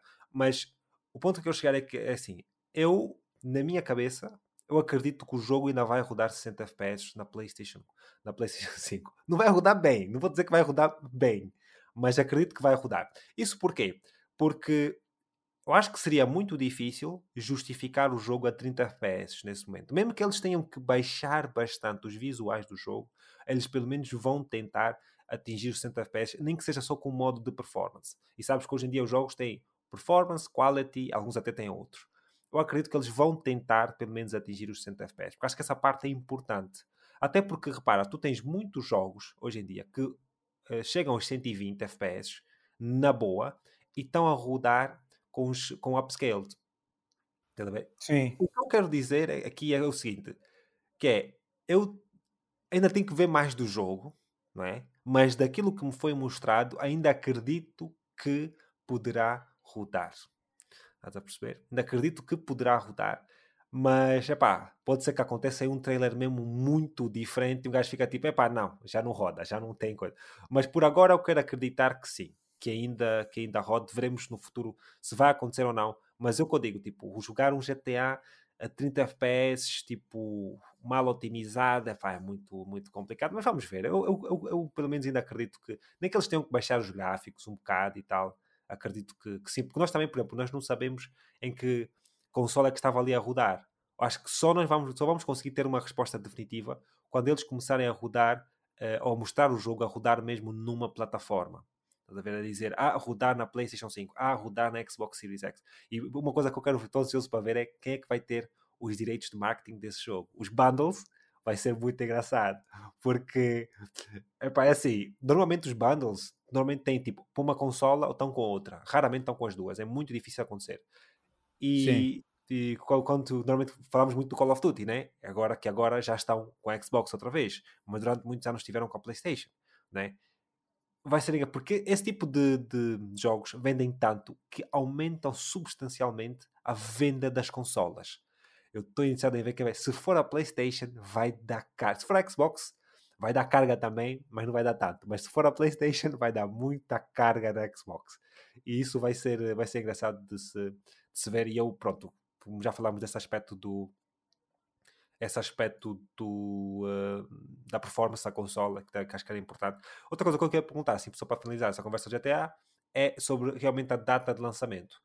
Um, qual é a tua previsão inicial de altura do ano? Acho que essa não é uma questão muito difícil de responder, mas acho que é importante sempre deixar aqui delineado qual, qual é o nosso. Sim, isso é acho, que, acho que vai ser uh, num, no, segundo, no segundo trimestre. Segundo trimestre? Segundo Sim, trimestre, final, certeza. eu acho que segundo, no finalzinho do segundo, tri, do segundo trimestre de 2025. Eu acho. Sim. Não, porque assim, segundo trimestre de 2025 estás a colocar no. a meio do ano. Sim. Tipo, meio do ano, estamos a falar verão. Yeah. Acho que vai ser no verão. Epá, eu acredito que vai ser mais para o outono. Outono? No verão, outono. Outono, porque olhando para os jogos passados que eles lançaram. Eles é? lançaram no outono? Então, sim, lançam sempre em outono. E é que normalmente é a altura, é, é o fall, que eles chamam de fall, né, na, na América. Sim, sim. Que é a altura que os grandes lançamentos têm. É a altura que todo mundo vai querer fugir. Olha, quando todo mundo foge do, do Call of Duty e do FIFA, aquele ano vai ser o FIFA e o Call of Duty a fugir do GTA. yeah. e, por isso, eu acredito que vai ser mais para este lado. Se bem que, pronto, qualquer altura que o GTA vá aparecer, vai vender sempre muito bem. Isso não é uh, problema nenhum. Mas acredito que o Fall é mais o espaço deles, pelo menos nos últimos, últimos dois jogos, na altura de, de setembro, uh, outubro, né, novembro talvez, mas se, não tenho certeza dos jogos passados, uh, as, as datas específicas, mas sei que foram para o final do ano. Mas, uh, mas sim, pronto, era mais ou menos isso. Mas vamos, vamos ver é, como, é que, como é que vai ser estes, estes uh, lançamentos. Avançando para o nosso terceiro item aqui das notícias, de acordo com a IGN, Bungie poderá estar em perigo. O estúdio traz de, por trás de, o original Halo e da popular série de jogos como serviço Destiny, que a Sony comprou em 2022. Esta notícia rodeia a estrutura da Bungie com a Sony, um conselho administrativo de 5 pessoas que é separado entre, dois, entre 3 e 2, com a Bungie no lado maioritário. Desta forma, a Bungie tem vantagem na tomada de decisões, contudo, esta estrutura apenas pode continuar se a mesma atinge certos objetivos, entre eles objetivos financeiros, que neste momento ainda não alcançou. Na história da IGN é dito que Caso a Bungie falhe em alcançar os objetivos por um certo limite, esta estrutura administrativa será desfeita e a Sony terá controle total sobre a companhia, sendo que, embora a Sony tenha comprado o estúdio, não está sob controle de PlayStation Studios. Mas, como foi reportado no episódio prévio de Conexão Coop, Bungie perdeu cerca de 10% dos seus trabalhadores e rumores indicam que tem cortado substancialmente em gastos e bonificações em todos os níveis da companhia, o que pode ter afetado a moral do estúdio, sendo isto reportado na história partilhada pela IGN, indicando que poderá não ser a última vez que teremos pessoal a ser despedido caso a situação se agrave. Bungie, que foi fundada em 1991 e conta com cerca de mil trabalhadores, já foi outrora um estúdio exclusivo da Xbox, tendo criado a série Halo, começando em 2021. Contudo, como parte do seu negócio com a Microsoft, Bungie ganha liberdade depois de Halo Reach e junta-se à Activision, lançando o fenomenal Destiny em 2014, que recebeu a sua sequela em 2017, que ainda tem planeadas expansões para o próximo ano. Com a compra do estúdio em 2022 pela Sony, vemos uma tentativa de entrar no género de jogos como serviço, contudo, com estas últimas notícias, questões se levantam sobre a compra de Bungie. Primeira questão aqui, muito rápida. Achas que a Sony fez bem comprar a Bungie ou não? Sabendo isto que nós sabemos é, agora. Uma má, foi uma má. Epá. Eu entendo porque é que eles tentaram, tipo, eu não entendo porque é que eles uh, avançaram com a compra da Bungie. Eu entendo. Sim. Mas na lei, lei, lei, lei, lei, eu acho que não. Não. Não. Acho que foi uma. Não digo péssima, mas por agora não foi um, não foi um bom negócio. Porque tu queres, queres, saber, queres saber como é que está a Bungie? Diz queres lá. saber como é que está a Bungie? Tu pegas mais ou menos, vais à internet e procuras uh, tipo o Twitter uh, das pessoas mais relevantes desse, dessas pessoas que foram demitidas. E tu vais ler o, o, o, o, o que eles têm andado a twittar. E tu vais saber exatamente como é que está a Bungie internamente. Estás a entender? Tu percebes que há um problema interno na Bungie. Quando no, no, a Bungie ganhou, acho que uh, aquele, aquele award do, do, da comunidade Sim. do ano passado foi a Bungie que, que, recebeu. Que, que recebeu. Mas não foi o diretor dessa secção que foi lá receber. Mandaram outras duas pessoas irem lá receber. E tu, é assim, são, é, é o que eu digo, né? São, ness, é, é, são essas pequenas coisas, estás-me a entender? Que é aquilo que tu disseste também no episódio passado, quando nós estávamos a falar do da Xbox no, no nas, nas, uh, pronto, nas outras plataformas, uh, Xbox uh, Game, é? Game Pass, nas outras plataformas, que é um, duas pessoas hierarquicamente muito próximas uma da outra a darem statements muito diferentes um do outro. Estás-me a entender? São essas coisas que te fazem tipo uh, não digo não confiar, mas uh, pensar, pô, mas como, como é que é possível? O que é que vocês andam a fazer aí dentro quando ninguém está, uh, tipo, quando estão fora das câmaras, quando ninguém está a ver? O que é que se passa? E, e, e, e se tu quiseres ter essa, essa, esse feeling, é só tu ir ao Twitter e procurar essas pessoas e ver os twitters que eles andam lá a meter. Okay. Tipo, exatamente. Eu, assim, a Bungie hoje, a Bungie hoje, para mim, é um dos estúdios mais problemáticos que há. Para mim, nesse momento, a Bungie, antes de ser comprada por qualquer empresa, seja Sony, seja Xbox, eu acho que eles deveriam repensar numa reestruturação interna. Porque é, é, é, é, escândalos de. Eu não sei a ponto é que a gente pode estar aqui a falar de. É escândalos de assédio, é escândalos de um monte de coisas lá dentro que isso degrada não só a representatividade que tu tens no mercado, mas como eh, a, a, a própria empresa em si, estás-me a entender? Então, epá, eu acho que por a Sony, e eu confio, eu confio muito na Sony quando eles vão fazer uma aposta na compra de um estúdio. Eu acredito, acredito que quando eles olharam para a Bungie, era nessa perspectiva, porque a Bungie já está batida nisto, em shooters, em games as a service, e de facto a Sony precisa de um jogo, uh, não digo exclusivo, mas de, pronto, deles, para dizer que não é nosso, com essa, com, essa, com essa estrutura. Eu acredito nisso e de facto precisa. Mas eu acho que ter uh, uh, escolhido a Bungie para fazê-lo nessa altura, eu não achei uma uma boa escolha. Sim. E é, tu? assim, eu, a minha relação com a Bungie, principalmente nos últimos anos, não sei se também grande coisa, porque eu também não jogo Destiny, como tu sabes, e como o pessoal já deve saber. Uh, os jogos da Bungie que eu joguei mesmo foram os, os Halos, os passados, Halo 3 principalmente, joguei bastante na Xbox 360. Mas uma das coisas que eu lembro-me, lembro-me claramente, vivamente mesmo, da altura da separação da Bungie com a Microsoft, o pessoal ficou tipo um bocadinho tipo, wow, o que é que se passou aqui? Estás a ver? Tipo, eles tentarem declarar a independência deles, mas depois envolvem-se com a Activision numa altura, numa altura que a Activision já não estava propriamente nos seus melhores, né? já estava na, naquela queda da Activision, dos jogos que a Activision estava a apostar no, na repetição do Call of Duty, né? na repetição do Call of Duty. E eu acho que o que tu disseste está muito bem. E tu, tu repara, tipo, na notícia, eu, eu escrevi aqui, eh, porque pronto, li lá o artigo da, da IGN e, e, tentei colocar aqui nas, nas, palavras mais simples possível de como é que está a estrutura da, da Sony dentro da, da Bungie em relação com a Sony e tu tens um conselho administrativo de cinco pessoas, é o que aqui diz e tu tens três pessoas da Bungie, duas pessoas da Sony em termos de tomada de decisões né? e que isto pode mudar caso a Bungie não alcance os objetivos e pelo que eu estive a ver eu não tenho a certeza, mas pelo que estive a ver a Bungie está muito longe de alcançar os objetivos e uma das coisas, outras coisas que tu vês aqui, que eu digo mais, mais abaixo, uh, o que eu disse foi que nós estamos a ver que eles perdem 10% dos trabalhadores, né? e que têm cortado em termos de gastos, a moral do estúdio está baixa e que poderá não ser a última vez que eles estão a despedir pessoal. Né? Que significa que eles estão numa situação muito crítica. Mas muito crítica mesmo.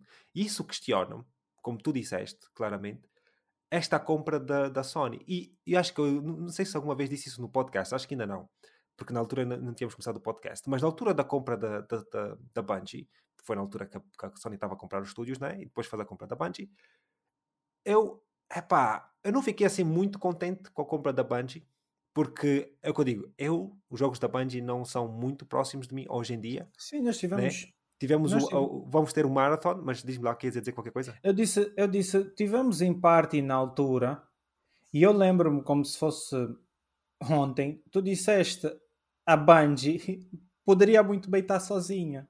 Eles viram-se muito bem sozinhos. Sim, mas, mas, E nesse momento, antes de, deixa só terminar antes de continuar. E nesse momento é mais um sinal, Alfredo, que eles deveriam estar sozinhos e se resolver. Entendes? Porque, é assim, nessa lambança toda, eu acho uh, também muito difícil, né? porque epá, a Sony está muito forte no mercado em termos de estúdios adquiridos. Mas eu não quero que a Sony fique mal por causa de. de, de para o meu telefone está a tocar. Uh, de, dessa, dessa decorrência de, de incidentes dentro de um estúdio que foi comprado, entendes? É só isso, é só isso que me.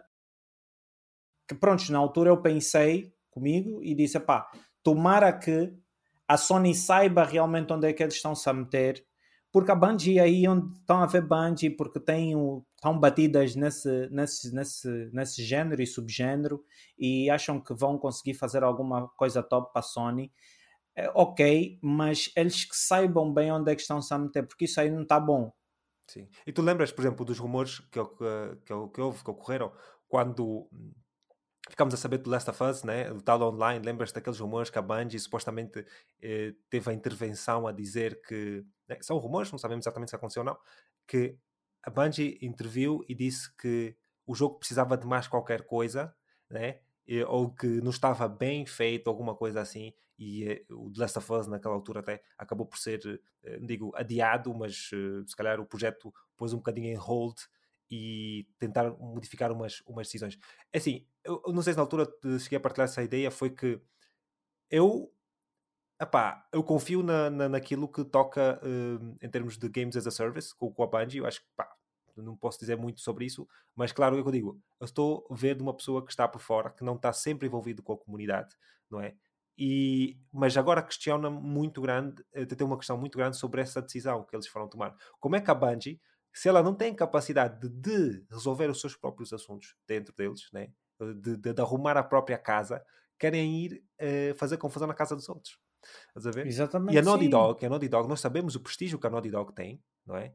Uh, e agora eles estão a ser influenciados por um estúdio ou por um grupo de pessoas que se calhar não tem não tem, não tem estrutura nenhuma. e nem não tem estrutura e nem credibilidade no momento para opinar Exatamente. para nada para opinar para nada a ver?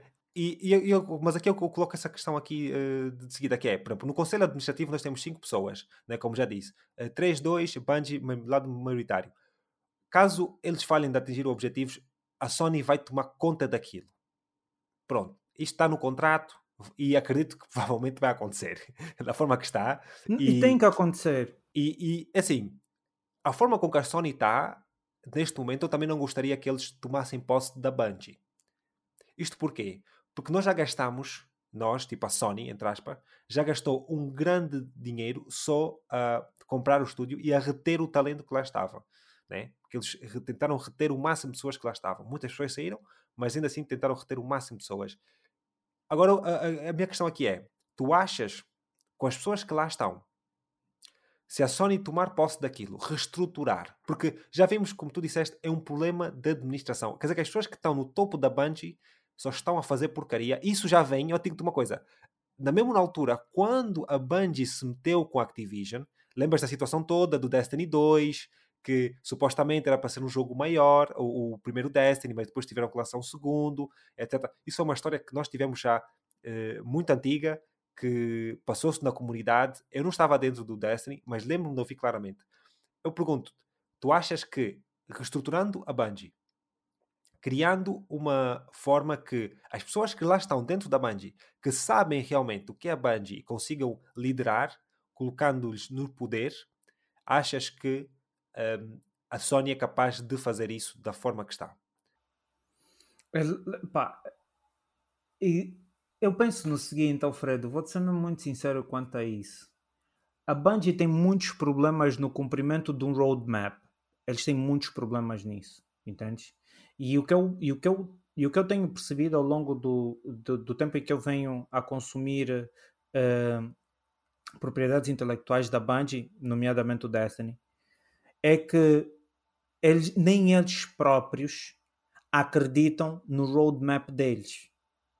Eles, quando te põem um roadmap, nem eles próprios acreditam naquele roadmap.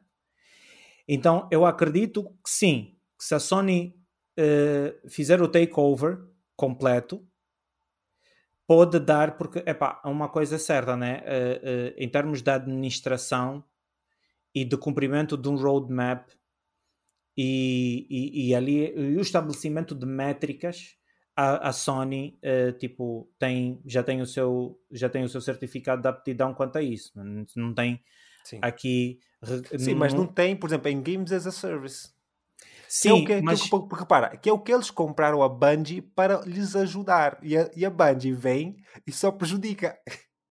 Sim, mas é pá, o, o, o, tu, aí tu, tu, tu te colocas numa, numa situação, Alfredo, que tu pensa comigo, ou eles fazem o takeover da, da, do, de tudo e tentam colher as passas do Algarve eles próprios até acertar, ok? ou eles continuam com essa confusão. Não, vou dar outra, outra alternativa. Ou eles vendem a Bungie. Desfazem. Também. Assim, a Bungie está assim. Não vou dizer que isso é o que vai acontecer e se calhar pronto. Nós temos o Marathon está para sair e pode ser que o jogo seja fenomenal e whatever. Pronto. Não, não vou dizer o contrário porque também acredito que poderá ser um jogo muito bom. Mas a questão é, até o Marathon sair, estes cortes todos, porque neste momento a entidade Bungie está a ser gerida uma forma independente da Sony.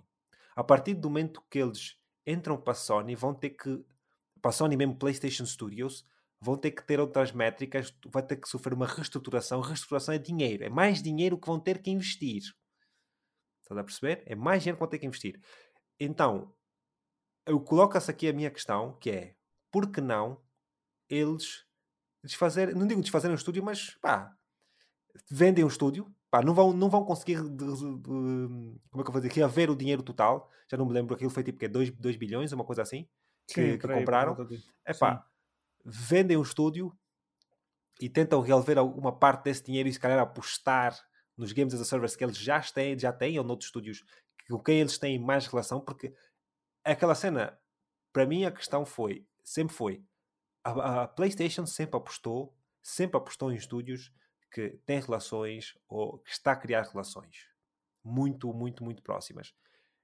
E eles apostar na Bungie, um estúdio que já vem da Xbox, que esteve na Activision, que nunca teve uma relação pró próxima com a PlayStation, tirando talvez os, os bundles de, do, do, de, do primeiro jogo do, do, Destiny, que eu lembro de ver os bundles. Eu não me lembro de ter mais nenhuma relação. Tipo, acho que tivemos também DLCs, né? Que foram exclusivos, Sim. e em particular de, de, de, de do Destiny. De resto, eles não têm mais nada. Por isso, para mim, eu não vou dizer que é, que é a resposta total, porque eu também não sei tudo o que está-se a passar dentro, mas... Sim, ninguém sabe. Sim, ninguém sabe, pelo menos as pessoas que estão a reportar.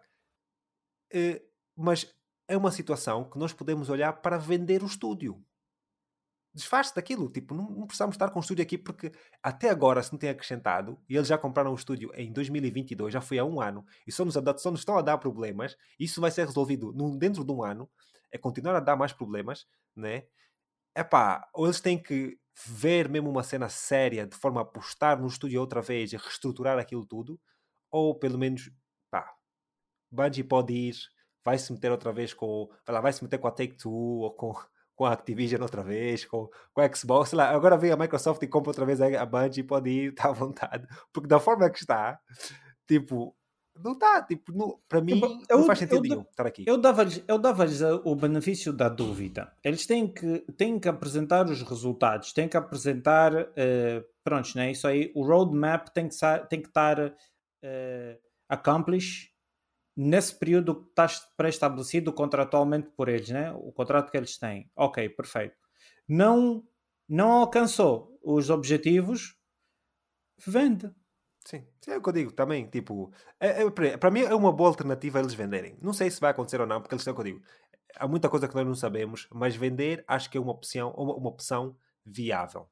A não ser que essa retenção de talento que eles reteram algum talento. Sim, a não aliás, ser que a maior parte do dinheiro que eles gastaram foi retenção de talento da, do estúdio, para, para, o pessoal não passar. Porque provavelmente sabiam que o pessoal, por esta altura, já estava a dar o base. Trabalharam no Destiny, Destiny é um dos maiores, maiores jogos Games as a Service. Eles têm um, um bom, uh, um, uh, como é que se diz em português? Uh, CV. Esqueci-me agora do nome. O quê? Resume. Como é que se diz em português? Currículo, fuck. Um também, currículo, também, estás a lembrar, foda-se, também não estás a ajudar. Um bom CV, pronto, um bom CV, sim, até um bom currículo. Podem trabalhar onde eles quiserem. Vão trabalhar yeah. para a China, assim, o caraças. yeah, não, mas Fazer tipo o, outro, o que, o que pode ser feito é, eles gastaram essa, essa, esse dinheiro na retenção né, de talento. Epá, tentem, tentem reter o que ainda ficou reestruturam isso de formas a, a, a, ficar mais condicente com o que a Sony administra, uh, tipo, administra, na seara da, da, administrativa da empresa, né? trazer o que é uma estrutura coesa uh, para o cumprimento de, da, das métricas e, e, e pronto, e tentar ver no que é que vai dar, porque por agora deixar a Bungie Sim. Deixar a Bungie na tomada de decisão, para mim é um, é, é, um tiro no escuro. Exatamente. Exatamente. Para mim é um tiro no escuro. A Bungie na tomada de decisão. Ser, a não ser que a Sony também já estava a calcular isso tudo. A não ser. Compraram. Que, exatamente, também pode. Aí, olha, agora vamos aqui ao conspiracionismo. A não ser que esses, esses malheiros já sabiam que aquilo estava uma merda e que eles não iam conseguir fazer nada do que aquilo que eles estavam a, a dizer no roadmap. Que é para no futuro mesmo eles Sim, tirar ele já sabia, pá, as métricas não estão a ser atingidas, vamos tomar posse, rápido. Também pode Então, logo em jogo. Às vezes, fazer o takeover do estúdio pode já estar mesmo nos planos da Sony. Sim, sim. Pois, Estás me entender? Vamos, vamos lá ver. Vamos lá ver. Vamos esperar que eles estejam assim tão Porque assim, essa compra ainda foi na altura do Jim Ryan. Jim Ryan agora está a sair, o camarada, não, viste, não tem se visto, fizeram lá a festinha dele sim, sim. Não, mas assim, eu vou dizer uma coisa. Eu confio, nesses pais aqui, a Sony, eu confio. Qualquer tipo, esses mambos, eu disse, ah, se está entregue a Sony, eles vão arranjar uma maneira depois na linha. Também acredito, também acredito, também acredito. Vamos, vamos esperar, vamos esperar. Eu, eu tenho, tenho confiança de que com a Sony as coisas vão mudar, mas a minha questão é vão mudar para que lado?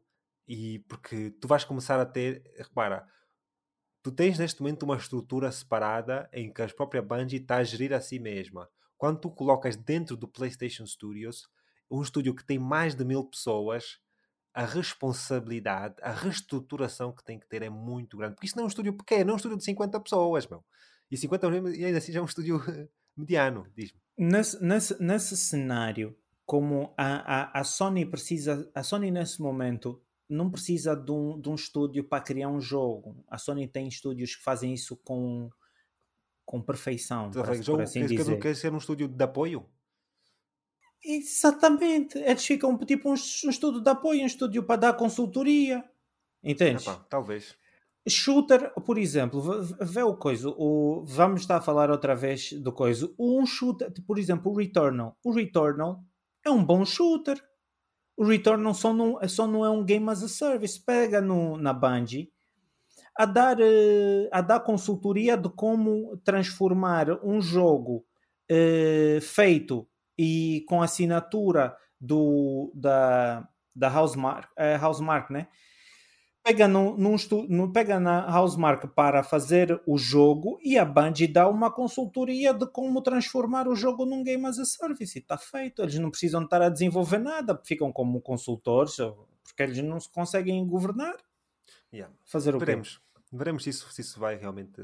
Como é que isso vai se desenrolar, porque também estou interessado e acho que nos próximos no próximo ano. Olha, o que, tange, o, que tange a, o que tange a Bungie mesmo, não estou mesmo nada interessado em saber mais. É. É pá. Eu também, olha, eu só falo, eu toquei toco muito nesse assunto porque, e falamos de uma forma extensa, isso porquê? Porque é uma aposta que a Sony fez e epá, as apostas que a Sony fazem são sempre interessantes, mas esta, sim, esta aqui foi extremamente interessante, tipo, principalmente colocar a Bungie como colocou, mas agora com essas consequências, I don't know, só, só faz-me questionar também um bocadinho a decisão da Sony em comprar o estúdio. Se isso foi planeado é uma coisa, mas se não foi planeado, é olhar para a Sony, porque quando tu compras, tu investes 2 bilhões, é muito dinheiro. Tu investes aquele dinheiro, tu tens uma visão para os próximos 5 ou 6 anos da companhia, né? E 5 ou 6 anos é, é longo termo. Um, e depois isso acaba por acontecer passado um ano, ou se calhar até mesmo dentro daquele ano de primeira compra, isso está, está a acontecer, é porque não houve muita visão. Estás a ver? A não ser que, tenha, que as pessoas já estavam a preparar e essa parte do conselho administrativo, essa parte já tenha sido uma forma de estar preparado para que as coisas fossem acontecer. Mas pronto, vamos, vamos esperar para ver. Esperar para ver e quando, quando chegarmos lá vamos voltar a falar. Uh, avançando para o quarto e último item que temos então aqui nas nossas notícias, God of War Ragnarok atinge 15 milhões de cópias entre as consolas PlayStation 4 e 5 vendidas, sequela direta do jogo lançado em 2018, God of War, marcando o reinício da série, reinício da série, mas continuando a popular série que iniciou na PlayStation 2 em 2005 de Santa Mônica, exclusivamente para PlayStation. Uh, antes de continuar aqui com a notícia, eu queria saber, uh, pronto, 15 milhões, o que é que tu achaste aqui deste, desta notícia, destes números, antes de avançarmos para o anúncio do, do Valhalla? 15, 15 milhões de cópias está bom, mano. Está bom, está muito tá bom, bom Está muito tá bom. Muito, ah, tá é, tu, tu, começas a notar que, que os exclusivos da Sony estão a atingir uma cadência muito elevada em termos de cópias. Muito e considerável mesmo. mesmo. E mesmo considerável. Tipo, eu acho que o número está muito. Uh, condiz muito com a qualidade do, do, do produto. Ok? Então acho que está muito top. 15 milhões de cópias está muito bom. Muito, muito bom, bom, mesmo. Para um jogo que é exclusivo está muito bom. Muito bom. Uh, e por isso, pronto, avançando então para a notícia uh, que nós tivemos durante o evento de Game Awards, foi anunciado um DLC grátis para God of War Ragnarok, denominado God of War Ragnarok Valhalla, lançando já no dia 12 de dezembro, que para o pessoal que vai ouvir nos free feeds já está disponível para então irem jogar. Este DLC vai ser grátis, como disse, mas uh, Valhalla passa-se depois dos eventos da história uh, sendo escrito como epílogo, contudo não é preciso terminar a campanha para poderes aproveitar este DLC. No blog post é dito que este é um, um, modo de jogo separado do modo normal, embora seja recomendado terminar o jogo devido a certos elementos da história. No blog, no blog post é dito ainda que Kratos descobre um, um caminho que nunca imaginou ser uh, possível antes, levando então às misteriosas costas de Valhalla e uh, acompanhado por Mimir, Kratos entrará nas profundezas desconhecidas para superar os desafios entre, dentro de si e enfrentar os ecos do seu passado. Cada tentativa em Valhalla irá encorajá-lo a dominar diferentes aspectos do arsenal de Kratos, enquanto enfrenta novas combinações de inimigos e algumas surpresas ao longo do caminho. Por outras palavras, Valhalla adota o modelo de roguelite, onde Kratos luta contra uma onda de inimigos e elementos aleatórios para um desafio adicional. Quanto uh, mais surpresas, mais recursos vais ganhar, que pode ser aplicado em atualizações permanentes que afetam não só Kratos, como também Valhalla em si, diz então no blog post. A Kratos terá acesso a todas as, a, a todas as suas armas e habilidades totalmente atualizadas, mas deverá, mas deverá se comprometer com um escudo e a habilidade Spartan Rage para ser então escolhida eh, em cada tentativa. Ao superar os desafios de Valhalla e explorar os desafios das suas profundezas, terás escolhas entre glifos temporários e quais as estatísticas para atualizar, quais as vantagens a selecionar e quais os ataques rúnicos a usar e muito mais. Para confirmar, Valhalla é então de facto grátis e é uma forma do estúdio Santa Mónica agradecer o apoio dos jogadores durante então este seu tempo que está a trabalhar neste Assassin's, Assassin's Creed, neste God of War Valhalla. God of War Ragnarok Valhalla. Uh, pronto, isto aqui só para uh, voltar a mencionar aquilo que foi mostrado durante o Game Award. Nós falámos disso certamente um bocadinho no extra, só que não tínhamos tantas informações na altura. Foi, acho que o blog post já estava no ar, mas como foi imediatamente depois, não tivemos tempo de de ainda ir, eu pelo menos não tive tempo de ainda ir explorar bem o que é que ia ser dito no Valhalla, mas aqui confirmamos que não precisas de realmente jogar o jogo, ou melhor, o melhor é que tu tenhas jogado o jogo, mas não precisas daquele save, vamos assim dizer. O melhor é que tenhas jogado o jogo, porque como se passa depois da, da história, alguns bits da história, para não levar spoiler, é melhor jogar depois. Mas uh, nós, pelo menos eu e o Adilson, já não estamos nessa situação, já terminamos o jogo. E um, pronto, eu queria te perguntar uh, as expectativas aqui, o que é que tu achas deste, deste modo? Um, e outra coisa também que eu ia mencionar é que, por exemplo, tu se reparares aqui na, no nosso script, só para saber a tua opinião, nós colocámos, eu coloquei tipo, o teu script provavelmente está em inglês, algumas partes, yeah. Yeah, mas o meu tipo, eu pus em português, tipo, tentei traduzir, né? Uhum. não está perfeito, mas tentei traduzir. Não, mas está bom, ficou muito tu achas, bom. Tu achas que traduzindo essas partes, porque eu não gosto muito, tipo, traduzir citações é chato, mas isso como são palavras só está a descrever basicamente o jogo, não é uma citação em si. Uhum. Tipo, yeah, acho que não, não, fez, não fez mal traduzir. E, um, ou então, pá, vou começar a chutar, continuar a chutar o inglês, também não, não me importa nada. Mas vai dar o mesmo para mim. Uh, só é dizer que, pronto, o que é que tu achaste deste, deste modo? Já confirmamos, mas antes diz-me o que é que achaste do, do, modo e depois já falamos sobre o que é que vamos fazer depois, a atividade. Um, yeah, eh, já, já, já tivemos a falar sobre, sobre o modo. Um, acho que foi ontem, né? Tivemos a falar um bocadinho em parte sobre, Sim. sobre o modo. E, e, e pronto, é aquele modo que tipo Tower, Sim. tipo uma torre, vais ter que. Sim, e challenge há um, Room. E há Challenge Room. Epá, estou para ver como é que é. É sempre bom voltar ao God of War é sempre vão voltar a pôr as mãos nesse jogo e vamos ver como é que é, mas acho que é, é só já esperar para jogar. Pois, eh, eu aqui também não tenho muito a acrescentar, eh, como pronto, nós ontem estivemos a falar sobre isso e eu estive a jogar um bocadinho o God of War normal. E, mas uma coisa que, que ia dizer, não sei se eu queria dizer aqui, acho que pus no inglês deve estar, mas aqui no português não sei se eu cheguei a passar essa mensagem, que o jogo eh, de facto vai ter dificuldades. Este modo vai? Vai ter dificuldades, sim vai ter, se não me engano, cinco dificuldades. E que, pronto, vais poder escolher.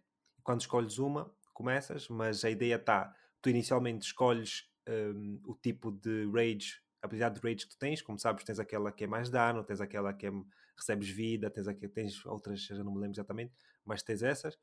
As habilidades ou as, os armamentos vão estar todos desbloqueados do início, mas cada vez que avanças de challenge room para, para sala, para, para cada sala, vais ter então escolhas a evoluir exatamente. É um bocadinho como o Hades, nesse aspecto. Estás a ver? É um bocadinho como Hades, em que uh, cada vez que vais mudando de sala, vais ter que escolher exatamente aquilo que tu queres apostar no teu gameplay. E não vais poder mudar tipo, as tuas habilidades a meio, estás a ver? Mais ou menos nesse sentido. Mas sim, epá, o modo parece-me interessante. E eu queria então deixar aqui ao pessoal uh, dizer, basicamente, para nós também terminarmos, que em princípio eu e o Adilson vamos fazer. Um, uma transmissão barra vídeo, vamos jogar um bocadinho o jogo. A ideia seria estarmos os dois a jogar, é joga um bocadinho a Dilson, eh, fazemos a transmissão, a transmitir e até ver pronto, ela jogar e tal, e depois também jogo eu só para falarmos um bocadinho do modo, o que é que achamos, etc. Uma forma de interagir também com o pessoal e criar também mais conteúdo, não só para o canal Level 3 e também para, para a conexão co-op. E, um, isto vai estar pronto, disponível para todos, vai estar no YouTube, em princípio, por isso não há muito a dizer. E pronto, estou ansioso mesmo para, para ver como é que isso vai, vai correr, porque já não faço uma cena dessas há um bom tempo. Uh, mas quanto a isso, tens alguma coisa a acrescentar? Ou, uh, não, não, não. Uh, foi. nós, sempre, nós sempre tivemos essa, essa vontade de fazer uma cena. Pensámos no Remnant 2, não aconteceu, e agora aparece assim nas coxas o, o Ragnarok Valhalla e vamos ver como é que como é que vai como é que nos vamos sair nessa aventura sim vai ser engraçado vai ser engraçado vai ser yeah. Principalmente para o gajo que já não tem jogado aqui ontem estive a jogar um bocadinho depois tu tens basado também não mas você estava você está a jogar bem você está só com um bem de truques maninhos não mas exatamente mas não estava agora quando... agora vem eu estava a jogar bem eu quando eu quando voltei ao, ao ao God of War para fazer a platina, porque eu tipo joguei e não fiz a platina. Sim. Quando eu voltei para fazer a platina, eu estava no Give Me the God of War. Sim. Assim que eu liguei a PlayStation e entrei na gameplay, levei uma surra. Nossa, se você estava a jogar bem, estava a jogar bem, deixa-te lá fazer é, de truque. Não, não mas eu não estou a jogar bem, mas eu jogo há muito tempo. Eu, se estivesse a jogar como estivesse a jogar sempre, aquele imagina não ia me tocar, se quer, esqueci, aquele é muito fraco aquele urso mesmo que, que me matou acho que uma vez, ok? Yeah, dar spoiler. E ele dá muito tempo, mas visto como é que estava a defender quando dá para yeah. o truque, já não estava a tocar. Aquilo foi tipo, yeah. depois de 30 segundos sem um gajo me tocar, só dá yeah, yeah, só, yeah, só defender mesmo perfeito. Mas sim, epá, é aquela cena, é uma questão de, de, de um gajo uh, pá, se jogar sempre ou não, né? já não jogou há um bom tempo, mas acredito que amanhã vamos estar num, num, numa cena fixe mas sim, epá, vamos, vamos fazer essa atividade, malta. Para o pessoal que pronto, está nos free feeds, depois pode ir acompanhar no canal, ver se yeah. tem alguma coisa que possa interagir. Uh, últimas considerações aqui, Adilson. E eu queria só dizer também no final, pronto, antes de avançar para essa parte, é que, pronto, o episódio extra dessa semana, eu ainda não tenho a certeza do tópico que vai ser, ainda, estamos, eh, ainda estou assim a pensar, mas em princípio, porque eu queria guardar esse tópico mesmo para o final, final do ano, que era os jogos, os jogos do ano. Uh, mas uh, pronto, veremos, já não tenho assim tópico na, na cabeça, mas para o pessoal que está no Patreon, que segue o Patreon, que pronto, vai estar lá e vai ter uma cena de atividade fixe. Mas, eh, mas pronto, uh, Adilson, últimas considerações antes de terminarmos. Antes, antes de ir para as últimas considerações, uh, estás a ouvir o barulho das obras, né? Agora sim, estou a ouvir, sim. Yeah. sim ainda bem que apagamos mesmo agora. Ainda bem que apagam agora. Mas é capaz uma hora e cinquenta não estar a bater tanto, porque ele tem aqui yeah. um noise cancelling, uh, o yeah. próprio e por isso pode, pode mudar. Mas, mas yeah. sim, E yeah, relativamente a, essa cena de esse evento, né? Entre aspas, que a gente vai fazer de jogar, não é só com o God of War, a gente está a pensar, estamos aqui a, a fazer o, o Uh, a tentar ter mais êxito que a Bungie em traçar um roadmap. a tentar ter mais se êxito. o budget que eles têm. Bom, nem, nem, nem, nem, nem brinques. Uh, estamos a pensar em fazer com mais jogos partindo para as considerações finais, uh, pessoal, uh, as pessoas que estão no Patreon, as pessoas que têm deixado comentários, olha, tenho, só tenho mesmo a agradecer aos jogos que estão no Patreon, muito obrigado por darem o suporte. É, é muito importante para nós uh, com que vocês, tipo, com, não só compartilhem, mas interajam, mandem mensagens. a nossa forma de agradecer é, é essa mesmo, tipo, está sempre aqui a, a tentar produzir as coisas com com a melhor qualidade possível, a tentar ser o mais imparcial possível também, embora a Bungie não deixe. Um, e pronto, eh, a Bungie tornou-se o que é a Ubisoft pro, pro, pro, pro Alfredo. E, pronto, é só mesmo para agradecer ao pessoal do Patreon e qualquer coisa, qualquer sugestão. Um, ainda estamos a pensar em muita coisa, estamos a, uh, nós temos jogado muito pouco porque a gente está a tentar deliberar aqui muita coisa. Nós estamos a tentar ver aqui o, o, o que é que a gente pode agregar a, a este projeto para vos tentar entreter mais e melhor, ok? Então não se esqueçam de, de compartilhar, não se esqueçam de comentar, de curtir quem está nos free feeds. Uh, uma coisa que eu também queria vos pedir é que quem estiver a ouvir no Apple uh, Podcast, que no final, quando vocês entrarem na nossa página, no final vai estar, tá vai tá lá para vocês deixarem o rating e um comentário e uma crítica. Façam isso, ajuda bastante.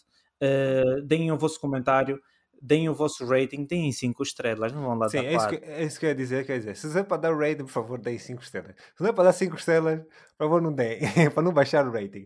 Mas tem, mas estou a usar, mas tenham à vontade, só estou a dizer que, por favor, 5 estrelas, porque nos ajuda bastante, e, e, não é só no Apple Podcasts, no Google Podcasts, no, no, Spot, no próprio Spotify, também deem as 5 estrelas, para o pessoal que está nos free feeds, o, o pessoal que ouve nos free feeds é o mais importante, porque o pessoal que está no Patreon, como já tem o RSS feed, esse RSS feed como é exclusivo, mesmo que deem 5 estrelas, não adianta grande coisa, mas podem dar na mesma, né?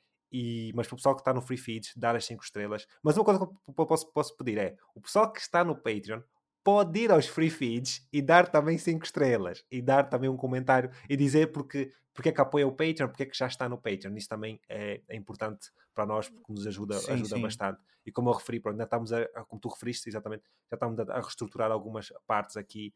Uh, tu ia mencionar, pronto, que o pessoal que quiser ouvir o evento do Game Awards já está, vai estar já disponível para o pessoal que está nos free feeds. E só, mas, mas têm que ir ao Patreon na mesma e inscrever-se no Patreon. Não tem que pagar, tem que só que se inscrever porque tem lá um modelo que é grátis, só tem que entrar e vai estar disponível para o Patreon. Tem que instalar a aplicação e whatever e podem ouvir a isso, mas também vai estar disponível no YouTube para ser mais prático caso o pessoal queira então ouvir isso, mas tirando de uma forma geral, os free feeds está para todos. Uh, pronto, Adilson, agradeço então. Uh, diz lá. E yeah, temos mesmo que bazar. Olha, antes de, de me agradecer, deixa que eu te agradecer primeiro a, aqui a tua companhia, né? E pessoal, vamos ter mesmo que bazar porque se ficar muito barulho, depois o Alfredo tem problemas na edição. Sim, sim. Não, mas não, é, não, é problema, não é problema. Mas sim, malta, agradeço então a vossa uh, atenção mais uma vez e voltaremos então no próximo episódio. Bye bye. Tchau, tchau.